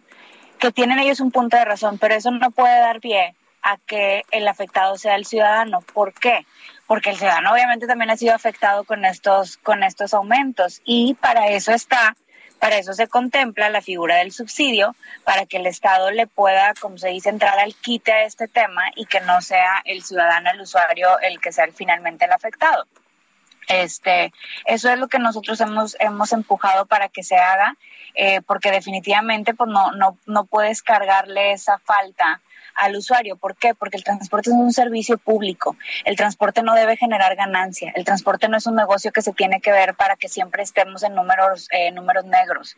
El Estado es el obligado en proveer el servicio, se apoya de transportistas privados, pero no se tiene que buscar ahí ganancia. El, sin embargo, eh, si no hay ganancias, pues finalmente no hay inversión. Si no hay inversión, se deteriora el servicio. Eh, ¿No hay mejores formas de, pensar en eso? que es justamente lo que se ha empujado.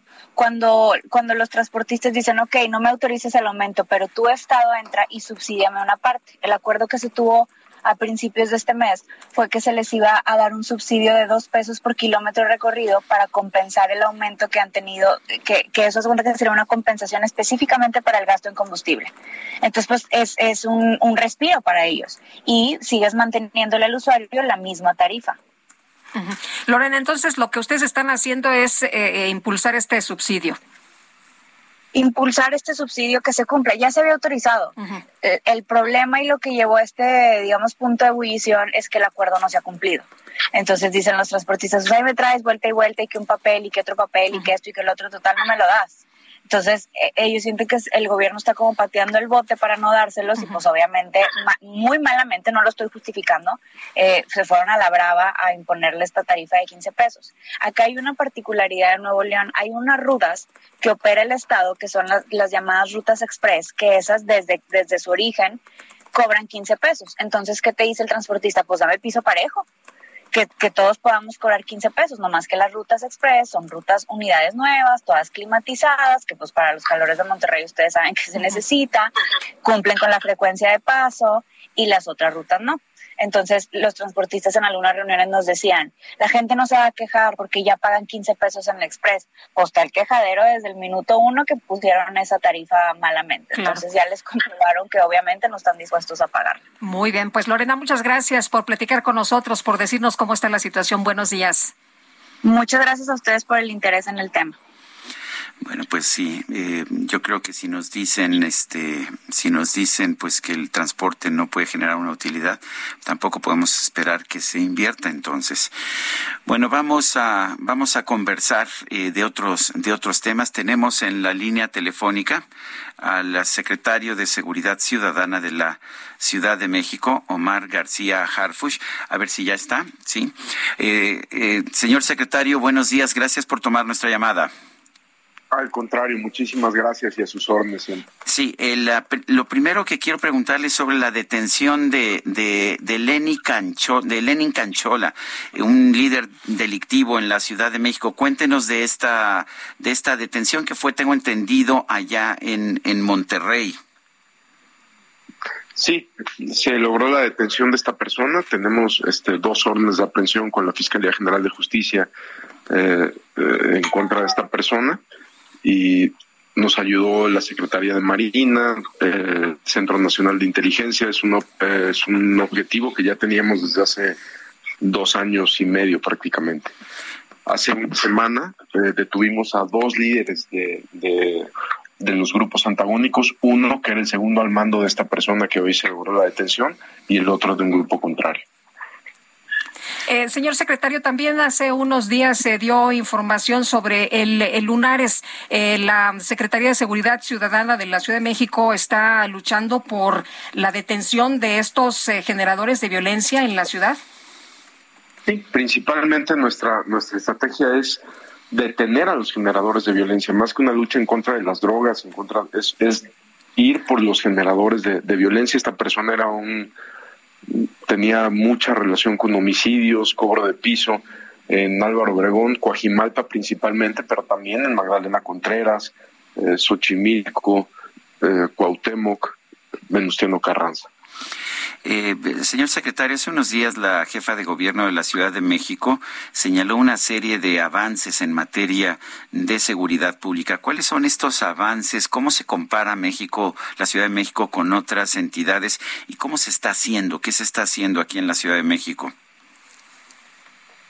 Lo que estamos haciendo es una estrategia muy coordinada con el gobierno de México. Nosotros hemos detenido más de 80 generadores de violencia con la Secretaría de la Defensa Nacional, con la Secretaría de Marina, pero también es muy importante la, coordinación absoluta que tenemos con la Fiscalía General de Justicia de la, de la Ciudad de México. Prácticamente con la fiscal Ernestina y trabajamos todos los días y, y parte de la estrategia es que la Secretaría siempre había sido una policía 100% preventiva y desde que la doctora Claudia Sheinbaum eh, manda la iniciativa al Congreso para que nos otorguen la facultad de investigación que entra en vigor a partir de marzo del 2020, pues también cambió todo el modelo de, de operar de la, de la policía. Eh, señor, en el caso de, Irma Lidia, eh, tenemos entendido que ya fue vinculado a proceso este sujeto que al parecer disparó en contra de ella por feminicidio, pero hay algunas dudas sobre la, el arma, el arma que se utilizó. ¿Qué información se tiene en concreto? ¿No desapareció el arma? ¿Se llevó a cabo una diligencia y se aseguró esta arma con la que fue perpetrado el crimen? Sí, después de una diligencia el arma está asegurada. Tenemos que ser muy, bueno, como secretaría nosotros nos, nos limitamos, perdón por decirlo así, a la detención en flagrancia del presunto responsable, nuestro compañero que eh, precisamente fue ascendido el día de, ayer. Tres compañeros fueron ascendidos el día de ayer por las acciones en el, en el restaurante de, la, de la colonia del Valle. Eh, el arma está asegurada, las tenemos dos detenidos y vamos a esperar ya las diligencias correspondientes de la, de la Fiscalía, pero no está desaparecida el arma. Eh, señor secretario, se acaban de cumplir dos años de un atentado a su vida que sufrió, que fue pues un atentado realmente dramático. ¿Cómo ha cambiado eso su vida? Ha cambiado de manera, eh, digo, pues limita las salidas, la, la vida privada pues es una eh, limitación importante, pero todo nuestro equipo y, la, y tenemos muchísimos policías que, han vivido eh, casos muy, muy, muy delicados y que no se hacen públicos, pero no solo soy yo, tenemos un equipo importante que ha pasado por, por cosas delicadas y que estamos totalmente comprometidos con esto. Sí cambia la vida, pero es, es es un compromiso absoluto con la ciudadanía. El día que queramos que queramos vivir de una, una vida diferente, pues pensaríamos en trabajar en otra cosa, pero o sea que esto no lo asusta? todo nuestro equipo no, no nos asusta porque eh, no podemos pensar de manera eh, en nuestra vida personal, digamos, perdón que lo, que lo comente así, o sea, nuestro, nuestro equipo está totalmente comprometido con millones de familias de la Ciudad de México que ni siquiera conocemos y que queremos que cada día se den cuenta que tienen una policía confiable y que y sobre todo muy operativa para ellos. Eh, señor secretario, regresando a este tema de Irma Lidia y este restaurante donde ocurrió el, eh, la tragedia, eh, ¿cuántas personas se detuvieron ese día y cuántos detenidos más se tienen? Porque al parecer hay un nuevo video del restaurante donde se aprecia que pues hay una persona que entra al lugar y después de los disparos sale corriendo. Sí, es correcto. Tenemos dos personas detenidas. El presunto eh, responsable, digamos, el, autor material del feminicidio, una persona más, y tenemos eh, una persona más bajo investigación, pero no por, por disparos de arma de fuego hacia ella. O sea, ¿son tres personas tota-, en total detenidas? No, tenemos dos personas detenidas y una más bajo investigación. Ah, muy bien. ¿Y, y eh, se sabe quién disparó? ¿Ya se tiene la certeza de quién disparó? Ya la Fiscalía General de Justicia eh, hará las, eh, el informe público, pero nosotros tenemos detenidos a dos personas, uno en delito flagrante por, por lo que usted comenta, también señalado por varias personas del restaurante. Hubo una importante participación de la ciudadanía. Eh, señor secretario, usted ha estado, desde que yo recuerdo, en, temas de seguridad. ¿Cómo, ¿Cómo fue que entró a trabajar en temas de seguridad y cómo pues ha, tenido una carrera en, un campo que pues que no es, no es lo normal, digamos? ¿Cómo fue que empezó? ¿Cómo, cómo ha estado usted en ese campo? Nosotros iniciamos en la, en la extinta Policía Federal. Siempre estuvimos en un, en un equipo operativo con muchísimos compañeros que hoy todavía nos acompañan aquí en la Secretaría y tuvimos pues una carrera eh, en la primero en secuestros, después en grupos de operaciones, después en la eh, tuve el honor de estar como titular de la de la división de investigación para después irnos a la a dirigir la agencia de investigación criminal en la en la fiscalía, perdón, en la Procuraduría General de la República. Pero pues ha sido una carrera larga con muchos compañeros que que tengo el honor de que, de que nos sigan acompañando. Pues yo quiero agradecerle, señor secretario Omar García Harfush, secretario de Seguridad Ciudadana de la Ciudad de México, esta conversación. Fuerte abrazo. Un fuerte abrazo y muchísimas gracias. Buenos días. Bueno, este sábado se va a realizar aquí en la Ciudad de México el Congreso Fundación del Frente Cívico Nacional y va a haber mucha participación. Va a estar Guadalupe Acosta Naranjo, Emilio Álvarez y Casa, Cecilia Soto, entre otros. Pero vamos a dejar que Rosario Guerra, integrante del Frente Cívico Nacional, nos explique quién es más y de qué se trata este Frente Cívico, cuál es el propósito, qué, qué los impulsa. Rosario, qué gusto saludarte como siempre. Muy buenos días. Gracias, Lupita. Buenos días, buenos días, Sergio. El Frente Cívico Nacional surge de la necesidad de abrir espacios a la participación ciudadana. Eh, básicamente tenemos tres objetivos. El primero es lograr la mayor unidad posible ah, hacia las elecciones del 2024. El segundo es eh, consolidar una sola candidatura para el 2024 a nivel presidencial y, que ésta sea electa eh, en eh, un proceso de participación ciudadana. Y la tercera es eh, crear un sistema de gobierno de coalición en donde la pluralidad se instale y sea el contrapeso a decisiones arbitrarias en donde las decisiones se discutan y se consulten con especialistas y con organizaciones de la sociedad civil para llevar adelante las políticas públicas.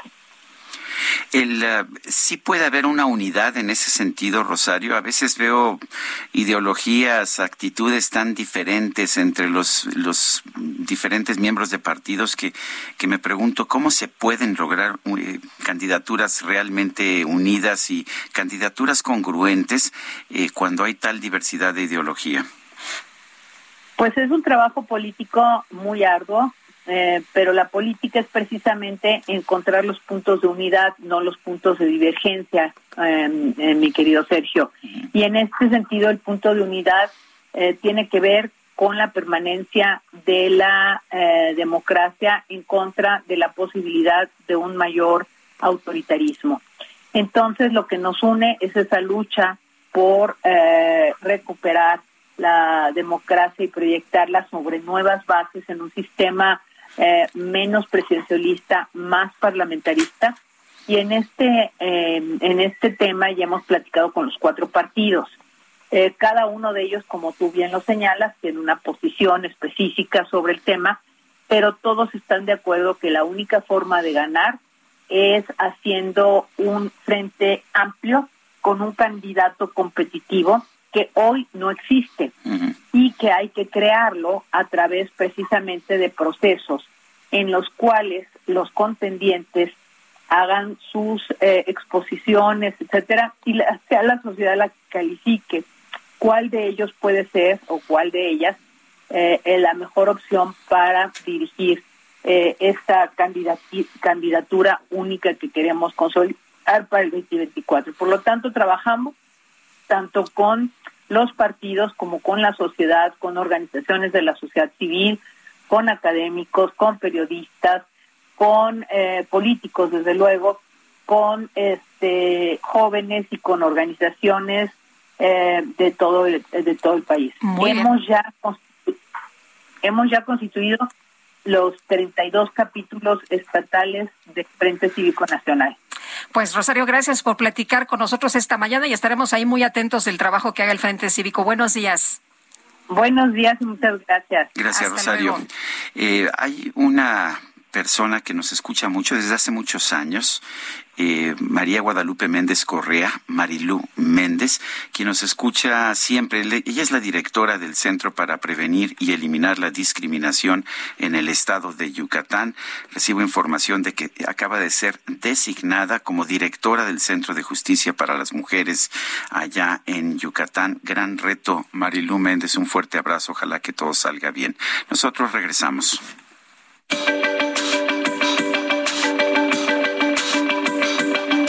Sergio Sarmiento y Lupita Juárez quieren conocer tu opinión, tus comentarios o simplemente envía un saludo para ser más cálida esta mañana. Envía tus mensajes al WhatsApp 55 20 10 96 47.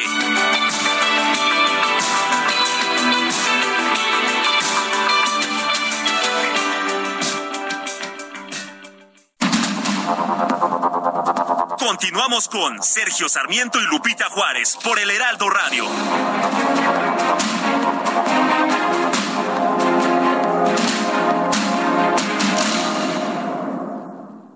En el mar ahora la vida es más segura. Las capitanías de puerto supervisan que las embarcaciones respeten el área de bañistas, la velocidad permitida y la capacidad de pasajeros a bordo. No olvides el uso del chaleco salvavidas. Si vas a zarpar, avisa a la Capitanía de Puerto y consulta la información meteorológica. Acércate a las capitanías de puerto. Con ellas en el mar la vida es más segura. Secretaría de Marina. Gobierno de México. Tú, como piedra preciosa, como divina joya,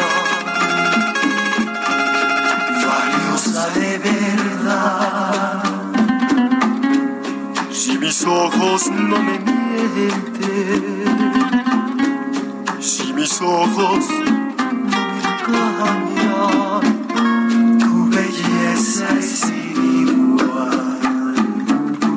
Tuve una vez la ilusión de tener un amor que me hiciera valer. No sé, tanta resistencia de Guadalupe Juárez, ya sabes que quería a los Village People, pero... Es que es viernes, es viernes. Angelina bailando. Bueno, Angelina pidió esta que es Gema de los Dandies. Hoy es viernes de Bohemia, aquí. En Empezamos temprano, usted ya nos conoce. Sí, bueno, pues este el viernes ya sabe, eh, como, como decía yo que era este el viernes es el día con más horas, eso está medido, Sí, sí. está Oye, tiene es muchas más horas que cualquier otro día. Es viernes y el cuerpo lo sabe. Y el lunes, el lunes y el cuerpo también lo sabe, Pues ¿no? sí, así Qué es friega, esto. pero bueno, vámonos con los mensajes. Lidia Preciado nos dice en qué momento se convirtieron en criminales con necesidad de detención o de controlar con armas aquellos que buscan trabajo o huyen de la violencia y del hambre. Dice otra persona, excelente viernes y fin de semana espectacular. Soy Alma Rosa Arjona desde Ciudad Jardín en Coyoacán. Todos los días los escucho y amo no, y AMLO que ya se, que ya se vaya a su rancho, está destruyendo el país y todo lo que toca lo mata, que se vaya. Bueno, y nos dice Aurora Bárcenas, buen día, Sergio Lupita. Quería comentarles que ojalá abran de nueva cuenta los macrocentros para la aplicación de vacunas de COVID, ya que los centros de salud son insuficientes. Por ejemplo, en Gustavo Madero hay un solo centro de salud. Les envío un cordial saludo. Es lo que nos dice Aurora Bárcenas. Estos macrocentros estuvieron funcionando muy bien. Un juez de la Ciudad de México determinó vincular a proceso al abogado Jesús Hernández y a su escolta, identificado como Benjamín N., por su probable responsabilidad en el feminicidio de la cantante Irma Lidia, ocurrido la semana pasada en el restaurante Sontori, al sur de la capital.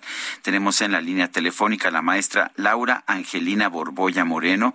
Ella es coordinadora general de investigación de delitos de género y atención a víctimas de la Fiscalía General de Justicia de la Ciudad de México.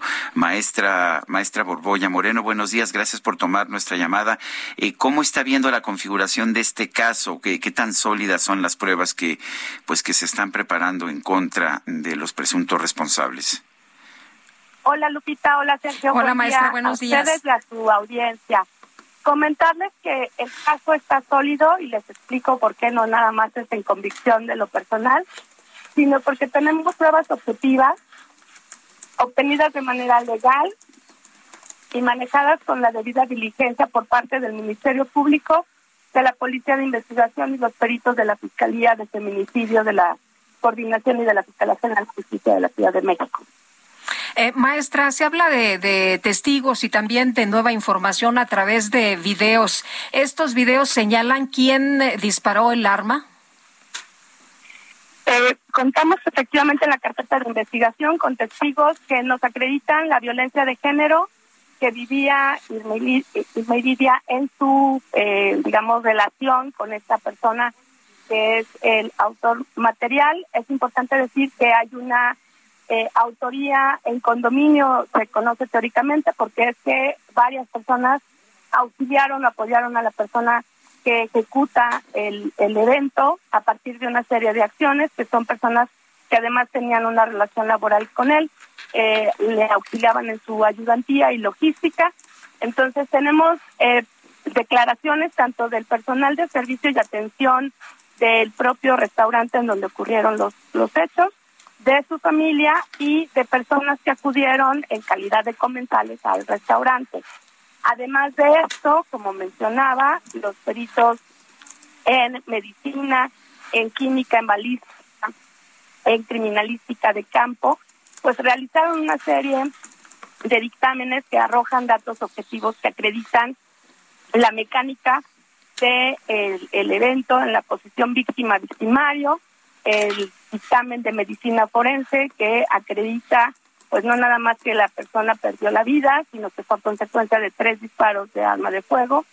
Es muy lamentable porque pues es una mujer, es una mujer joven y las condiciones de violencia de género pues se acreditan de varias maneras, pero sobre todo, bueno, pues incluso parte de lo que refieren los testigos que estuvieron en el lugar del evento, pues estuvo, estaba habiendo una discusión ¿no? Eh, eh, en, en términos digamos, generales, que pues ya son partes de las violencias de género que eh, generan justamente la posibilidad de hacer una imputación ante un juez de control por el delito de feminicidio.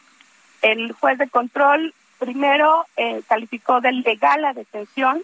Nosotros tenemos 48 horas para poner a una persona detenida a disposición del juez y que califique de, legal la detención.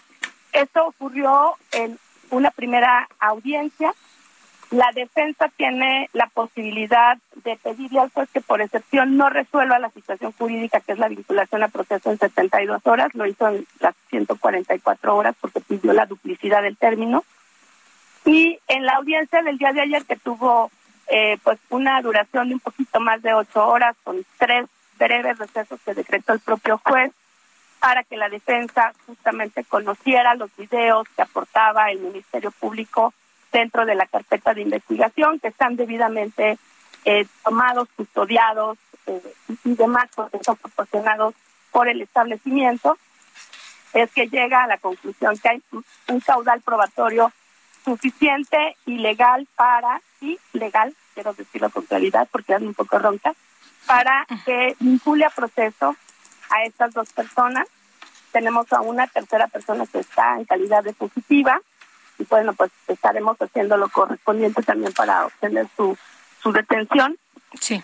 Y están vinculados a proceso por el delito de feminicidio. Eh, maestra, eh, decía la, la, fiscal Ernestina Godoy, ningún feminicidio debe quedar impune, pero había quien señalaba que eh, la figura de feminicidio en este caso era difícil de determinar. Lo que usted nos está diciendo es que no es difícil, que se tienen todos los elementos para que esto se concrete y se configure como tal.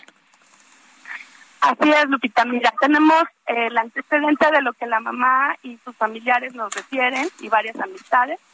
Además, ella en su momento, en el mes de diciembre, presentó una denuncia ante la gente del Ministerio Público de la alcaldía de Álvaro Obregón, en donde ella hablaba de violencia familiar, que es pues violencia entre la pareja. Eh, en este caso, en esa carpeta de investigación, posteriormente, en menos de una semana, ella acudió a otorgar el perdón o a desistirse de su querella.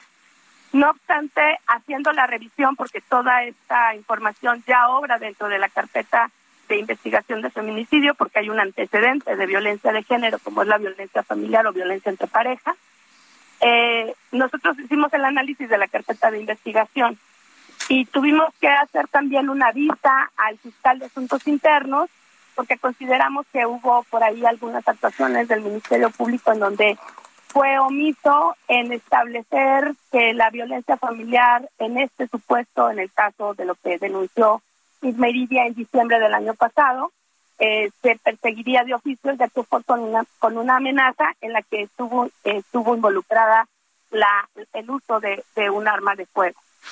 Eh, hubo, tengo entendido que hubo mucha presión para que se le dictara al presunto homicida, eh, a, a, este, pues esta persona Jesús N, eh, que se le dictara prisión domiciliaria en razón de su edad. Eh, tengo entendido que ya se le dictó prisión preventiva. Eh, ¿Hay posibilidades de que esta decisión se revierta o quedará ya en prisión preventiva? Las medidas cautelares siempre están sujetas a revisión. No obstante, he de comentar que la argumentación vertida el día de ayer por la defensa justamente era que su defendido, eh, bueno, eh, tenía además de la edad, que son más de 70 años, para que fuera candidato a la prisión domiciliaria, una, una o varias enfermedades crónicas.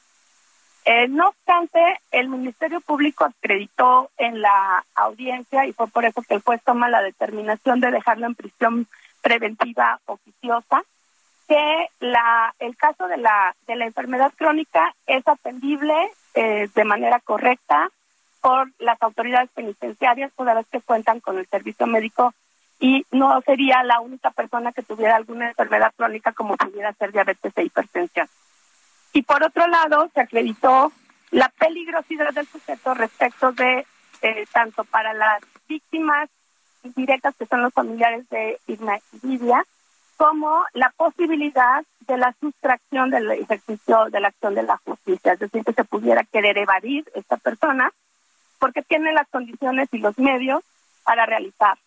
Y mientras que esas circunstancias se puedan demostrar, el juez no debe cambiar la medida cautelar. Pero la defensa puede infinidad de veces solicitar la revisión de la medida cautelar. Bueno, pues yo quiero agradecerle, maestra Laura Angelina Borboya Moreno, coordinadora general de investigación de delitos de género y atención a víctimas de la Fiscalía General de Justicia de la Ciudad de México, esta conversación. Muchas gracias a ti, Lupita y Sergio. gracias, buenos días, maestra. Y a su audiencia igual. Son las nueve de la mañana con doce minutos. Interrumpimos nuestra programación para dar noticias de última hora.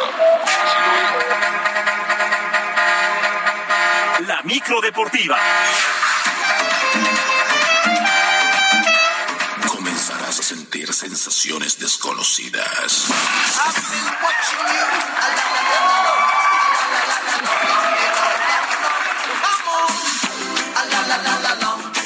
No, en esa micro, esa micro sensaciones desconocidas, híjole, yo no sé usted si se sube allá es bajo su propio riesgo. Mi querido Julio, ¿cómo estás? Buenos días. Muy bien, muy bien, Sergio Lupita, muy buenos días, qué placer saludarles. Y hoy si notan una nube ahí media rara, este, es contaminación. Humo raro, eh, espero que sí, que no se nos esté picando el mofle. Es que hay mucho reggae. Es el día y cuando hay reggae, pues este, ahí dicen que Dicen que hoy hay doble viaje. ¿qué fue? Cuatro viajes, son dos de ida y dos de vuelta. Oigan, pues Día Internacional del Reggae y aquí pues en la, en la, en la micro deportiva pues lo celebramos, lo celebramos. Es una, es una música muy, muy tradicional. Bueno, lo logramos, llegamos a la orilla, por fin es viernes. La verdad es que a qué precio, qué semanas hemos vivido, la verdad, pero bueno, ya es viernes, ya hay que tratar de relajarnos un poco. Sí, ya no sean tan intensos, ¿eh? Sí, caray, ¿no? Ya, este, ya, ya, nos, ya, hay días que ya no sé ni qué decir, en verdad. Ya estoy chocheando Lo que se escucha en la mañana ya te quedas sin palabras. Pero bueno, vámonos a lo que nos corresponde, que son los deportes. Y el día de hoy, bueno, a pesar de salir campeón, el mexicano Juan, eh, Juan Toscano no renovó su contrato con los guerreros de Golden State, pero a cambio pasará a una de las quintetas de mayor tradición en el básquetbol de la NBA, como son los Lakers de Los Ángeles. La agente del jugador, Erika Ruiz, habló de este cambio con distintos medios allá en los Estados Unidos. Toscano militó con Golden State las últimas tres campañas allá en, eh, la NBA. Promedió 4.1 puntos por juego, 2.4 puntos rebote, 2.4 rebotes por juego y en días anteriores estuvo, estuvo de visita en nuestro país, donde tuvo distintas, eh, distintas actividades, incluidas varias firmas de autógrafos sin que se supiera de esta noticia. Y todo listo, todo listo para que esta noche arranque el torneo de apertura 2022 del fútbol mexicano, un torneo muy apretado. Ya, ya, ya, esta noche ya. Ya, sí, esta noche arranca el, el fútbol. hoy, hoy, hoy. Exactamente hoy, a las 19 horas, a las 19 horas, por si andan con el pendiente, por si no tienen nada que hacer, bueno, pues hoy a las 7 Necaxa contra Toluca y a las 9 Mazatlán contra la Franja del Puebla. Para el día de mañana, sábado a las 5, las Chivas Rayadas del Guadalajara estarán enfrentando al conjunto de Juárez. Por cierto, por cierto, las Chivas pierden para toda la campaña a uno de sus jugadores más atractivos, como el caso del atacante José Juan Macías, que se rompió el ligamento de la rodilla derecha el día de ayer en el entrenamiento. Luego de ser evaluado, se detectó la lesión y se espera que esté fuera de las canchas entre ocho y nueve meses. Durísimo golpe para las Chivas. También para el día de mañana, Tigres estará enfrentando a Cruz Azul a las 7 de la noche. Por cierto, la máquina recibió ya su refuerzo, el argentino Carlos Rotondi, que llega a nuestro país muy ilusionado con la esperanza de mantenerse como uno de los eh, mejores pasadores del mundo. Escuchamos a Carlos Rotondi, nuevo jugador de Cruz Azul.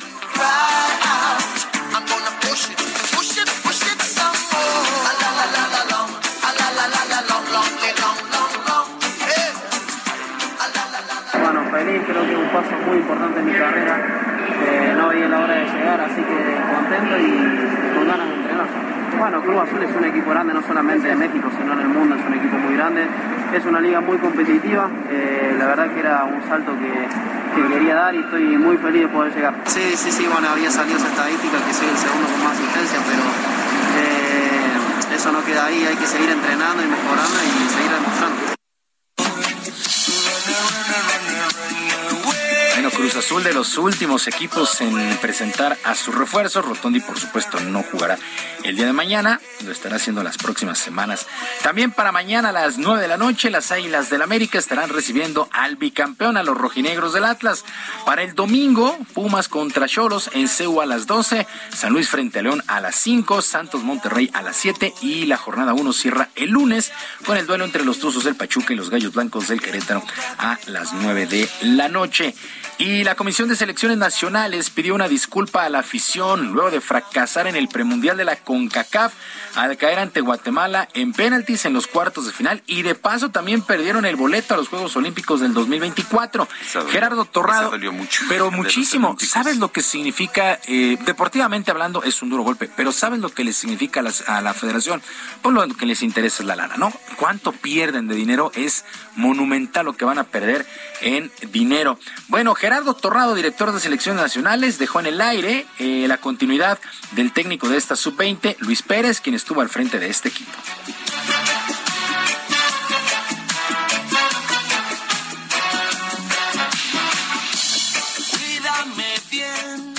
No es el fútbol que la afición mexicana eh, se merece, ni por lo que hemos estado trabajando aquí en, en la estructura de, de selecciones. El resultado de ayer es un resultado vergonzoso, el cual por ningún motivo se tendría que haber presentado. Nos reuniremos con Luis a su llegada y con todo su cuerpo técnico para hablar de la situación que pasó en el premundial. Bueno, monumental, monumental fracaso, en verdad, monumental fracaso de esta selección sub-20. Actividad en la tercera ronda en el abierto de tenis de Wimbledon, también el tercer Grand Slam del año. El día de ayer el español Rafael Nadal avanzó después de eliminar a Ricardas Barankis, este lituano, con parciales de 6-4, 6-4, 4-6 y 6-3. Comienza a mejorar mucho en su juego Rafael Nadal. También avanzaron el estadounidense Brandon Nakashima superó al canadiense Denis Shapovalov, este resultado un tanto sorpresivo, mientras que Cristian Garín, este jugador chileno, dejó en el camino al francés Hugo Frenier, así es que continúa la actividad, arrancando prácticamente duelo entre serbios. Novak Djokovic está enfrentando a Miomir Magnovic, 1 a 0, está arrancando prácticamente el duelo allá en Wimbledon. La lluvia, como todos los años, pues también jugando su papel, retrasando muchos, muchos juegos. Y todo listo, y si la lluvia lo permite también aquí en la Ciudad de México el día de hoy a las 19 horas en el Estadio Alfredo Harp. Los Diablos Rojos reciben a los Tigres de Quintana Roo en una edición más del clásico del béisbol de la Liga Mexicana. A este compromiso los Escarlatas llegan en el segundo lugar del standing, mientras que los Bengalíes son cuartos con solamente un juego de diferencia, por lo que las emociones prácticamente están garantizadas. Juan Gabriel Castro, manager de Diablos, espera tres grandes juegos este fin de semana.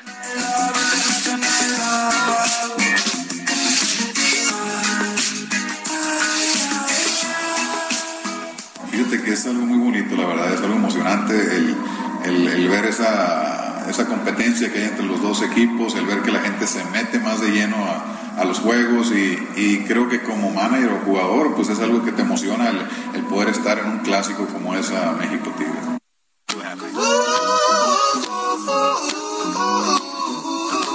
Bueno, ya para despedirnos, el mexicano Carlos Ortiz se colocó como líder en solitario luego de la primera ronda del abierto de Portland en lo que es su debut en la nueva Leaf Golf Series. Luego de anunciar su salida de la PGA, Ortiz se incorporó a esta nueva empresa que es patrocinada por el Fondo Soberano Saudí. Esta nueva empresa tiene contemplados ocho torneos en lo que resta el año. El de Portland es apenas el segundo. Entre los jugadores más destacados que abandonaron la PGA y ahora están en esta Leaf, pues está el ex número uno del mundo, Dustin Johnson, además del veteranazo Phil Mickelson, ofrecen un dineral estos de la Leaf Golf Series y le ha pegado de manera importantísima a la PGA. Vamos a ver porque está en verdad la bronca en el mundo del golf, pero bastante, bastante interesante. Y Carlos Ortiz, el mexicano, decidió salirse y llegar a esta, a esta nueva, a esta nueva empresa del golf. Sergio Lupita, amigos del auditorio, la información deportiva este viernes, que es un extraordinario fin de semana. Les recuerdo nuestras vías de comunicación en Twitter, estoy en arroba jromerohp, en arroba jromerohp, además de nuestro canal de YouTube, Barrio Deportivo, Barrio Deportivo, de lunes a viernes a las 7 de la noche. Que tengan un extraordinario fin de semana. Muchísimas Muchas gracias, Julio. Gracias, Julio. Feliz viernes. Que la sigan pasando a todo dar Ahorita en la micro. Sacamos el, el, petate. Uy, uy, uy. Bueno, este, salimos a las 10, ¿eh? Salimos a las 10.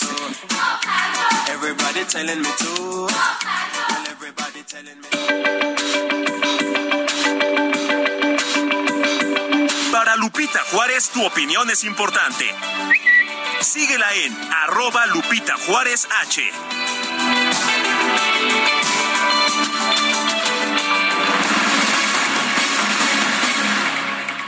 Es momento de empezar un recorrido por el país. Vamos a empezar allá en Puebla. Claudia Espinosa, adelante.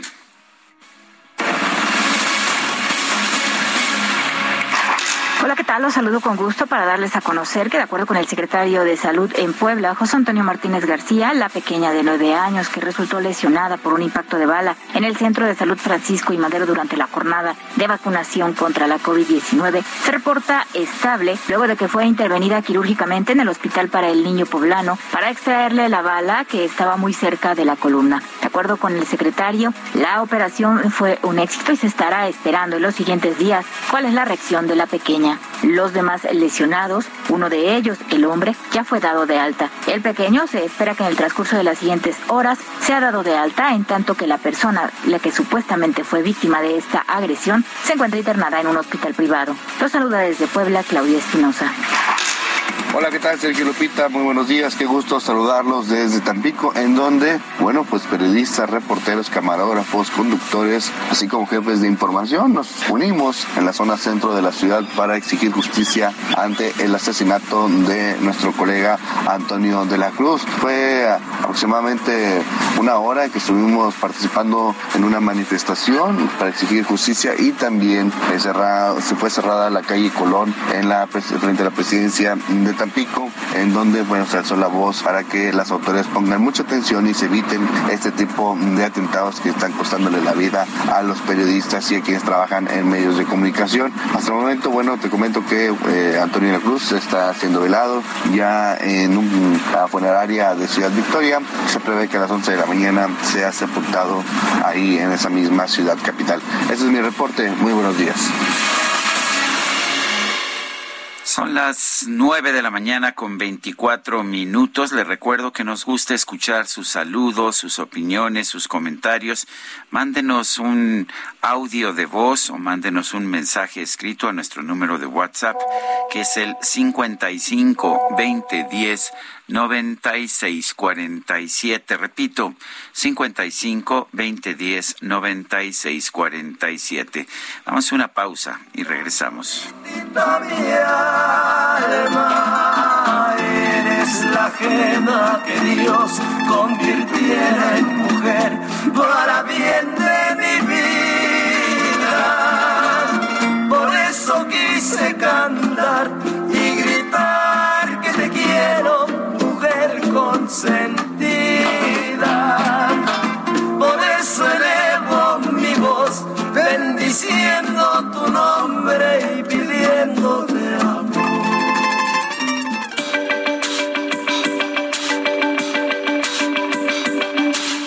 Sarmiento y Lupita Juárez quieren conocer tu opinión, tus comentarios o simplemente envía un saludo para ser más cálida esta mañana. Envía tus mensajes al WhatsApp 55 20 10 96 47.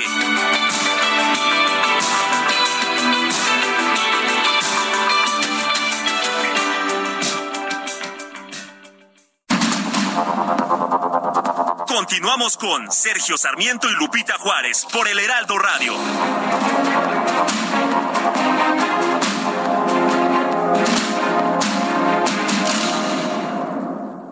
¿Sabías que tienes un superpoder en tus manos? Con la API Web de Cinepolis, compra tus boletos sin hacer fila y recibirás un cupón en tu correo para que puedas disfrutar de un Maxi Combo Mix por solo 219 pesos.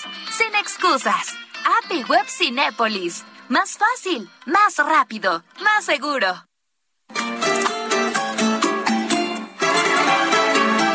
Esta noche tengo ganas de buscarla, de borrar lo que ha pasado, perdonarla.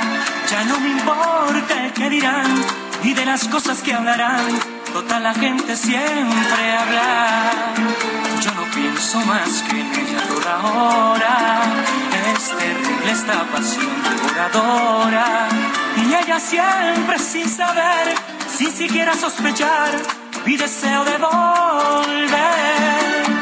Que me has dado vida mía, que ando triste, noche y día. Bueno, pues ¿cómo ves esta que se llama Esta Noche de Charlie Sack? ¿Sabes quién la pidió? Sí. O sea, Fue tú. un trabajo en equipo con DJ. Este dolor que no pasa, hasta cuando iré sufriendo el tormento. Bueno, la escogimos entre los dos para poder bailar, si no, ¿cómo? Esta que está un poquito más movidita. Bueno, vámonos a los mensajes. Dice Jorge eh, sobre los descalificativos reiterados al periodista Carlos Alasraqui, que mm, dice ha permitido el presidente reprobados por la comunidad judía en México. Considero que reflejan a una persona que no tiene respeto por el que no piensa y aplaude sus ideas.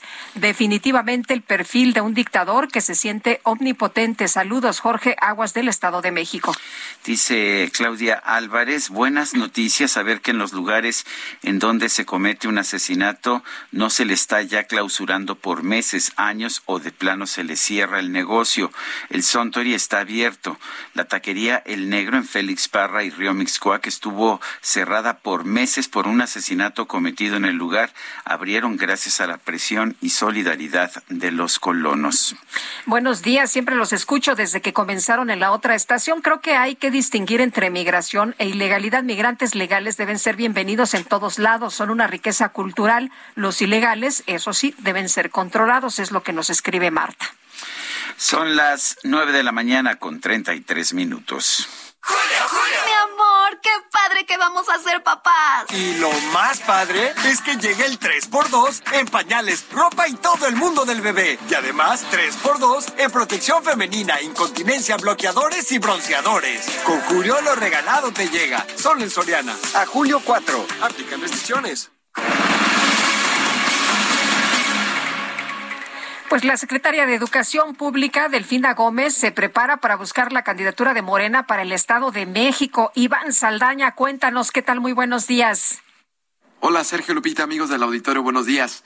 Ayer la secretaria de Educación Pública Federal, Delfina Gómez Álvarez, adelantó que no se descarta para competir por la candidatura de Morena para la gubernatura del Estado de México en 2023, pero solo está esperando que su partido lance la convocatoria. Escuchemos.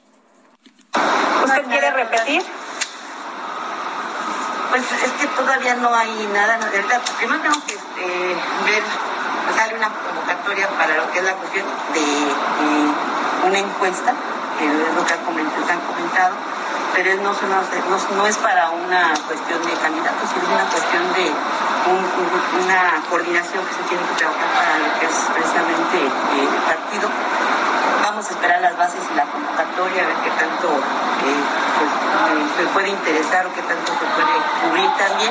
Ahorita lo que estamos con prioridad es educación. No se En los descarta próximos usted. días ya veremos a ver qué Dios ¿No se descarta usted para la contienda? no, yo creo que eh, hay una gran oportunidad de poder eh, eh, participar en lo que tanto queremos, que es apoyar a la gente, dar una, un cambio diferente a lo que nos gusta. Pero también donde estoy me fascina. Este es mi campo, es mi acción y, es La encargada de la educación pública en el país también dijo que ve condiciones de piso parejo en su partido para que se defina al candidato y nombró entre ellos a perfiles fuertes, dijo, como Horacio Duarte y el senador Higinio Martínez. Sergio Lupita, mi reporte esta mañana. Muchas gracias, Iván. Buenos días. Bueno, la, la empresa Spin dio a conocer su infografía con cifras del primer año del quién es quién en las mentiras, esta sección de la conferencia matutina del presidente López Obrador. Luis Estrada, analista político, director general de Spin, taller de comunicación política, está en la línea telefónica. Luis Estrada, buenos días, gracias. En primer lugar, ¿qué has encontrado en esta sección quién es quién en las mentiras? Nos dijeron que era una sección pues que iba a infundir transparencia y verdad en la comunicación y obligar a los medios a, no mentir. ¿Qué, ¿Qué, has visto de lo que se ha señalado en esta, en esta sección a lo largo de un año?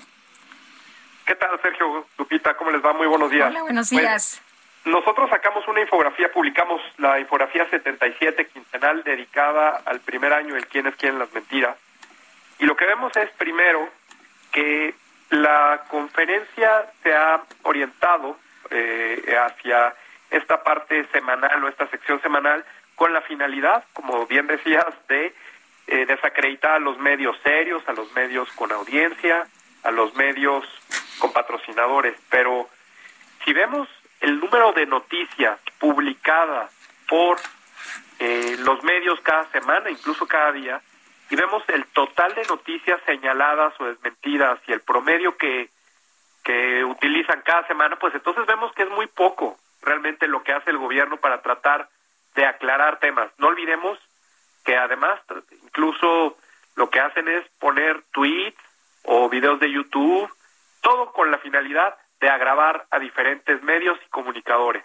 El promedio de noticias que se comentan en la conferencia es de cuatro apenas cuando sabemos que, pues, imagínate cuántas noticias le molestan al presidente. Creo que también eso demuestra que el presidente va detrás de la agenda de comunicación de los medios y no le impone, como dicen algunos. Creo que esto es un ejemplo también de cómo el presidente no puede controlar la información y, como bien dices, tampoco es un ejemplo ni de transparencia ni de rendición de cuentas, sino al contrario, solamente de debate. Eh, Luis, eh, eh, decía Jesús Ramírez, o bueno, escribía en su cuenta de Twitter que la sección ha contribuido al debate público transparente y al fortalecimiento de la democracia. ¿Una mentira más? Sí, claramente, porque, mira, eso es algo que se tendría que calificar. Tendremos que ver si esto es así, hay que definir qué es la contribución, cómo es, en fin. Ellos, el gobierno, creen que la contribución de la, de la sección es como una especie de derecho de réplica. Si un medio, un periódico, un noticiero saca una nota que no es eh, acertada, bueno, pues el gobierno o la persona agraviada tiene la posibilidad de eh, generar una réplica y aclararlo. Sin embargo, lo que hace el presidente y esta sección que además se le encarga a una funcionaria del gobierno que tiene antecedentes partidistas, pero además que no está preparada para leer siquiera las líneas que le, que le pasan, eh, busca realmente atacar y busca eh, demostrar que es una cuestión para de, tratar de desacreditar una pelea que otros presidentes, por ejemplo Donald Trump, hizo en Estados Unidos y que pues ya vimos, quien se enfrenta a los medios pierde. Donald Trump perdió la reelección y los medios de Estados Unidos siguen ahí. Me parece que va a ser un poco igual lo que va a acabar pasando aquí en México. Bueno, el, dices que la mayor parte de los comentarios no son sobre lo que publicamos en los medios tradicionales, sino sobre videos en YouTube o he visto sobre todo mucho, pues mucho cuestionamiento, pero a comentarios en Twitter. Sí, además, fíjate, em, en algún momento la funcionaria encargada de la sección eh, trató de minimizar Twitter eh, para tratar de decir que lo que sucedía ahí o lo que se comentaba en Twitter eh, no tenía relevancia, tratando de, decir, bueno, pues eh, lo que lo que sucede en, la, en, las redes, como lo ve muy poca gente, pues entonces no es importante, por eso a nosotros no nos importa. Eso trató de decir en algún momento. Y después, lo que ha sucedido es que se enfocan directamente en cuestiones de Twitter, tratando de eh, demostrar que ahí es donde se está dando la discusión pública, cuando eso pues realmente no es cierto. Puede haber muchas discusiones en Twitter, pero es más bien un debate que ha ido perdiendo el gobierno, en buena medida porque no sustenta lo que dice en las conferencias y eh, pues obviamente eh, eso no trasciende a los medios tradicionales, a los medios reales, y es por eso que el presidente está desesperado por tratar de llamar la atención de alguna forma de los medios pues yo quiero agradecerte, Luis Estrada, analista político y director general de SPIN, taller de comunicación política, esta conversación. Al contrario, Sergio Lupita, muchas gracias por la invitación. Muy buenos días. Igualmente, buenos días. Son las nueve de la mañana con 41 minutos. Vámonos a un resumen de la información. Julio, Julio. Llegando a esta edad, ya no puedes andarte con juegos, Andy. Claro que puede, porque llega el 25% de descuento en toda la juguetería y además 30% de descuento en toda la papelería. Con Julio lo regalado te llega. Solo en Soriana. A Julio 5. Aplican restricciones. En este espacio, la titular de la Secretaría de Energía, Rocío Nale, aseguró que todo está listo para llevar a cabo la inauguración de la refinería de Dos Bocas. Explicó que este proyecto fue diseñado principalmente para la producción de gasolina y diésel. Entonces, eh, va a procesar 340 mil barriles, va a producir 170 mil barriles, diarios. Diario, sí, perdón, diario va a producir 170 mil barriles de gasolina diarios y 120 mil barriles de diésel. Esta refinería se diseñó principalmente para producir gasolina y diésel.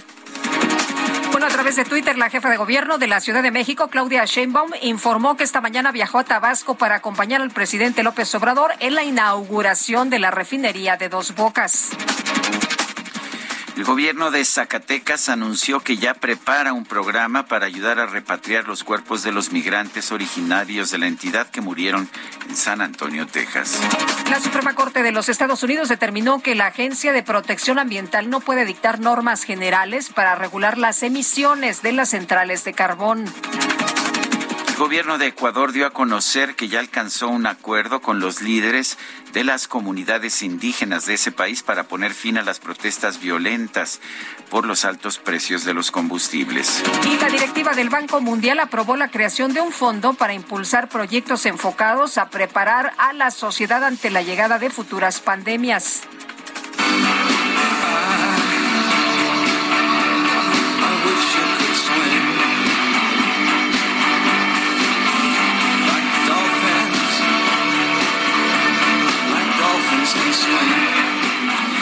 Casa de juguetes Mattel lanzó una nueva versión de su famosa muñeca Barbie, ahora en honor al cantautor británico David Bowie, como parte de la conmemoración del 50 aniversario del lanzamiento del álbum Honky Dory. Esta nueva Barbie viste un traje azul claro similar al que utilizó Bowie en su videoclip Life on Mars.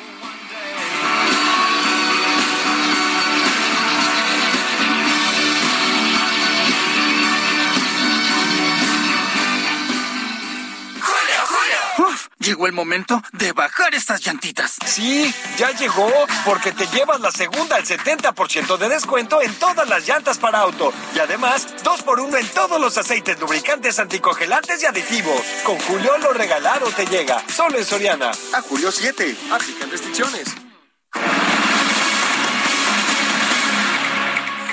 El presidente López Obrador reprochó el llamado de los jesuitas tras el asesinato de dos de sus sacerdotes en la Sierra Tarahumara, allá en Chihuahua. ¿Qué fue lo que dijeron los sacerdotes?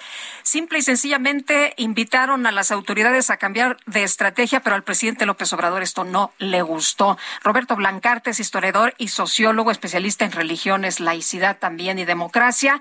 Roberto, qué gusto saludarte y preguntarte esta mañana, ¿estás de acuerdo en que antes los sacerdotes se callaban, que los jesuitas estaban apergollados, que pues eh, estaban a, al servicio de la gente del dinero. ¿Cómo ves estas declaraciones del presidente López Obrador? No, mira, en primero, obviamente, obviamente es una más de esas reacciones equivocadas, eh, antidemocráticas, eh, absurdas en general, porque lo que muestran es la incapacidad para recibir cualquier, ya no digamos crítica, sino sugerencia de cambio de estrategia, ¿no? Eh, todos sabemos, digamos, los, los, que, por lo menos los que hemos estado estudiando la historia de la Iglesia Católica, que los jesuitas siempre han sido críticos, siempre han, sobre todo me refiero al, eh, a los, a al último siglo, digamos, ¿no? Eh, los jesuitas en México en particular siempre han encabezado movimientos de protesta, han acompañado también a muchos movimientos eh, en, en términos generales de protesta social eh, a lo largo del siglo XX y a lo que vamos del siglo XXI. Eh, ellos eh, se comprometieron a luchar por causas de justicia social desde prácticamente mediados del siglo XX, pero desde antes habían tenido esa tradición y esa formación, sobre todo los jesuitas mexicanos que se formaron también en, Europa y que trajeron muchas de las posturas de la doctrina social católica, ¿no? Entonces, obviamente, el, el, presidente está diciendo algo que, que, es falso, porque los jesuitas siempre han sido críticos, para empezar, ¿no? Eh, y luego, eh, eh, yo creo que eh, la, las, las, si hay alguien que conoce en el terreno lo que sucede en el Triángulo Dorado, son los jesuitas, por la misma razón, que ahora obviamente se van a volver blanco de críticas, imagínense, de, por los dos lados, porque por un lado están el crimen organizado, a, al que no le gusta obviamente eh, ser objeto de señalamientos, eh, y que los, los empiecen a, perseguir más por precisamente ese tipo de señalamientos. Y por otro lado, ahora el Estado mexicano que también está eh, atacando a los jesuitas, acusándolos de, de estar apergollados, ¿no? Como dice el presidente de la República, ¿no? Lo cual pues es muy grave porque pues este imagínense hacer un trabajo en esas condiciones, ¿no? La, es un pleito con pues con, con la Iglesia Católica, con los sacerdotes o con los jesuitas. Yo creo que, a ver, según lo que yo he estudiado, eh, todos los populismos terminan por tener conflictos con la Iglesia, eh, eh, con las iglesias en general y en particular con la Iglesia Católica, sobre todo en América Latina. Los populismos latinoamericanos siempre terminan en conflicto con la Iglesia Católica, por, por diversas razones. Eh, la primera de ellas, yo diría, es que eh, los, los populismos se acercan a formas de religiosidad popular que suele ser muy anticlerical, que puede ser muy muy cristiana, muy católica en sus en sus eh, digamos eh, en la forma de postular sus creencias y sus comportamientos políticos religiosos, pero en cuanto reciben una crítica de la jerarquía o de cualquier miembro del clero, en, convierten esas posturas en posturas anticlericales. Es decir, se pasa muy fácilmente de una de una postura religiosa supuestamente eh, basada en la fe, digamos posturas políticas basadas en la fe, a posiciones en las que inmediatamente entran en conflicto con la institución este, que las que las que los critican. Ahí está el caso de Nicaragua, ¿no, Roberto? De, de Nicaragua uh -huh. y de Venezuela y para empezar el primer populismo latinoamericano, el de Argentina, el peronismo, que terminó precisamente a partir de, de, de conflictos con la Iglesia Católica, ¿no? Es decir, eh, a, a, pesar de que eh, son eh, gobiernos que tienden a ser muy consecuentes con las instituciones religiosas y les empiezan a regalar cosas y les empiezan a, a, digamos, son muy obsequiosos, igual que los fascismos, hay que decirlo, los fascismos y los populismos, por ejemplo, en América Latina, son los que regresaron la escuela religiosa a la escuela pública, la instrucción religiosa a la escuela pública, la regresaron los populismos argentino, brasileño, venezolano, de todo tipo. Oye, Roberto. Y a pesar de eso, a la primera brincan, a la primera crítica, inmediatamente atacan a la institución, ¿no? Roberto, eh, hablando de fascismos, vemos también una, pues un cuestionamiento, una descalificación al comunicador y publicista Carlos Alarraqui, con quien pues yo discrepo con mucha frecuencia, pero una cosa es discrepar y otra cosa es llamarlo hitleriano. ¿Tú ves que Alarraqui sea un nazi? No, bueno, es, es, no sé si, no sé si te fijas, pero es la misma postura de Putin que intenta desnazificar Ucrania en contra de un presidente judío. ¿no? Entonces es completamente absurdo, ¿no? Entonces llamar hitleriano a un judío pues es como, no sé, digo, es la cosa más, más absurda del mundo, ¿no? Eh, y además, digo, es borrar absolutamente todo lo que ha sucedido en la historia, ¿no? O sea, y lo más importante, diría yo, es la falta de sensibilidad que está mostrando el presidente, ¿no? Este, entre esto, lo de los jesuitas, por ejemplo, matan a los jesuitas y él se va a jugar béisbol al día siguiente. No, no, no, no, no, no muestra ninguna sensibilidad respecto al problema, ¿no? Eso a mí me parece la es lo más grave de todo, ¿no? Oye, Roberto, pero, se está equivocando el presidente porque ataca no nada más a los jesuitas, es decir, ataca a los católicos y ataca, en el caso de Alarraqui, pues también a la comunidad judía. Yo, yo creo que eh, como todos estos eh, gobiernos eh, que pretenden por lo menos ser autocráticos o que se dirigen hacia una forma de autocracia, obviamente no soportan ningún tipo de crítica ningún tipo de señalamiento, aún, aún si los señalamientos son más o menos eh, positivos y tratan de contribuir a una modificación de una estrategia que evidentemente no está funcionando, ¿no? Bueno, pues Roberto Blancarte, gracias como siempre por platicar con nosotros. Buenos días. Un gusto como siempre, hasta luego. Hasta luego. Bueno, y me parece también que Ah, bueno, vamos, vamos con Gastrolab, son las nueve con dos. Gastrolab, historia, recetas, materia prima y un sinfín de cosas que a todos nos interesan. Hola amigos del Heraldo Radio, soy el chef Israel Arechega de Gastrolab y hoy viernes les voy a dar tres recetas muy sencillas para poder incorporar el dátil en su dieta diaria. Sobre todo ya que es un fruto muy rico que tiene muchos nutrientes y sobre todo que si sabemos elegir bien y tratar bien puede ser muy versátil. ¿Qué pasa si elegimos algunos dátiles que ya no están tan frescos y están un poquito secos? Ahí viene el primer tip del día que sería dejarlos remojar en leche toda la noche y al día siguiente esa misma leche se puede usar para algunas preparaciones. Por ejemplo, vamos a hacer unas bolitas de dátil con nuez que lo único que requiere es extracto de vainilla, nuez picada y dátil para hacer una especie de croquetitas. Por otra parte, podemos hacer un dulce de leche. Ahí podríamos usar la leche que quedó remojando del dátil y si usamos leche de coco o leche de avena, tendría matices muy diferentes con sabores bastante particulares, ya que como un buen fruto deshidratado, el chocolate le va espectacular, sobre todo si es semi amargo. Y entonces podemos usar también nuez o coco rallado para poder mezclar con estas barritas de chocolate y tenemos un snack nutritivo y delicioso.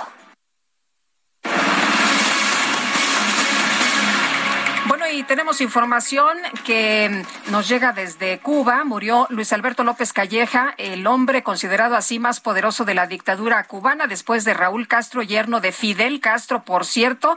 Al parecer murió de un paro cardiorrespiratorio. Se le considera el zar de la economía cubana, encargado de todos los negocios de la isla.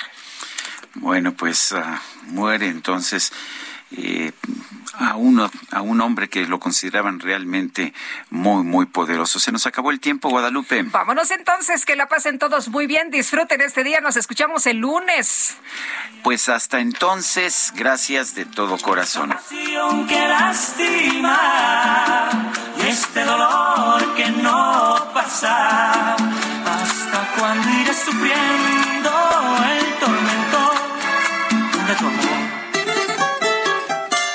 ni modo. Pobre corazón que no la olvida, me la nombra con los labios su herida y ahondando más su sinsabor, la mariposa del dolor surge en las noches de mis días, compañeros. Heraldo Media Group presentó Sergio Sarmiento y Lupita Juárez.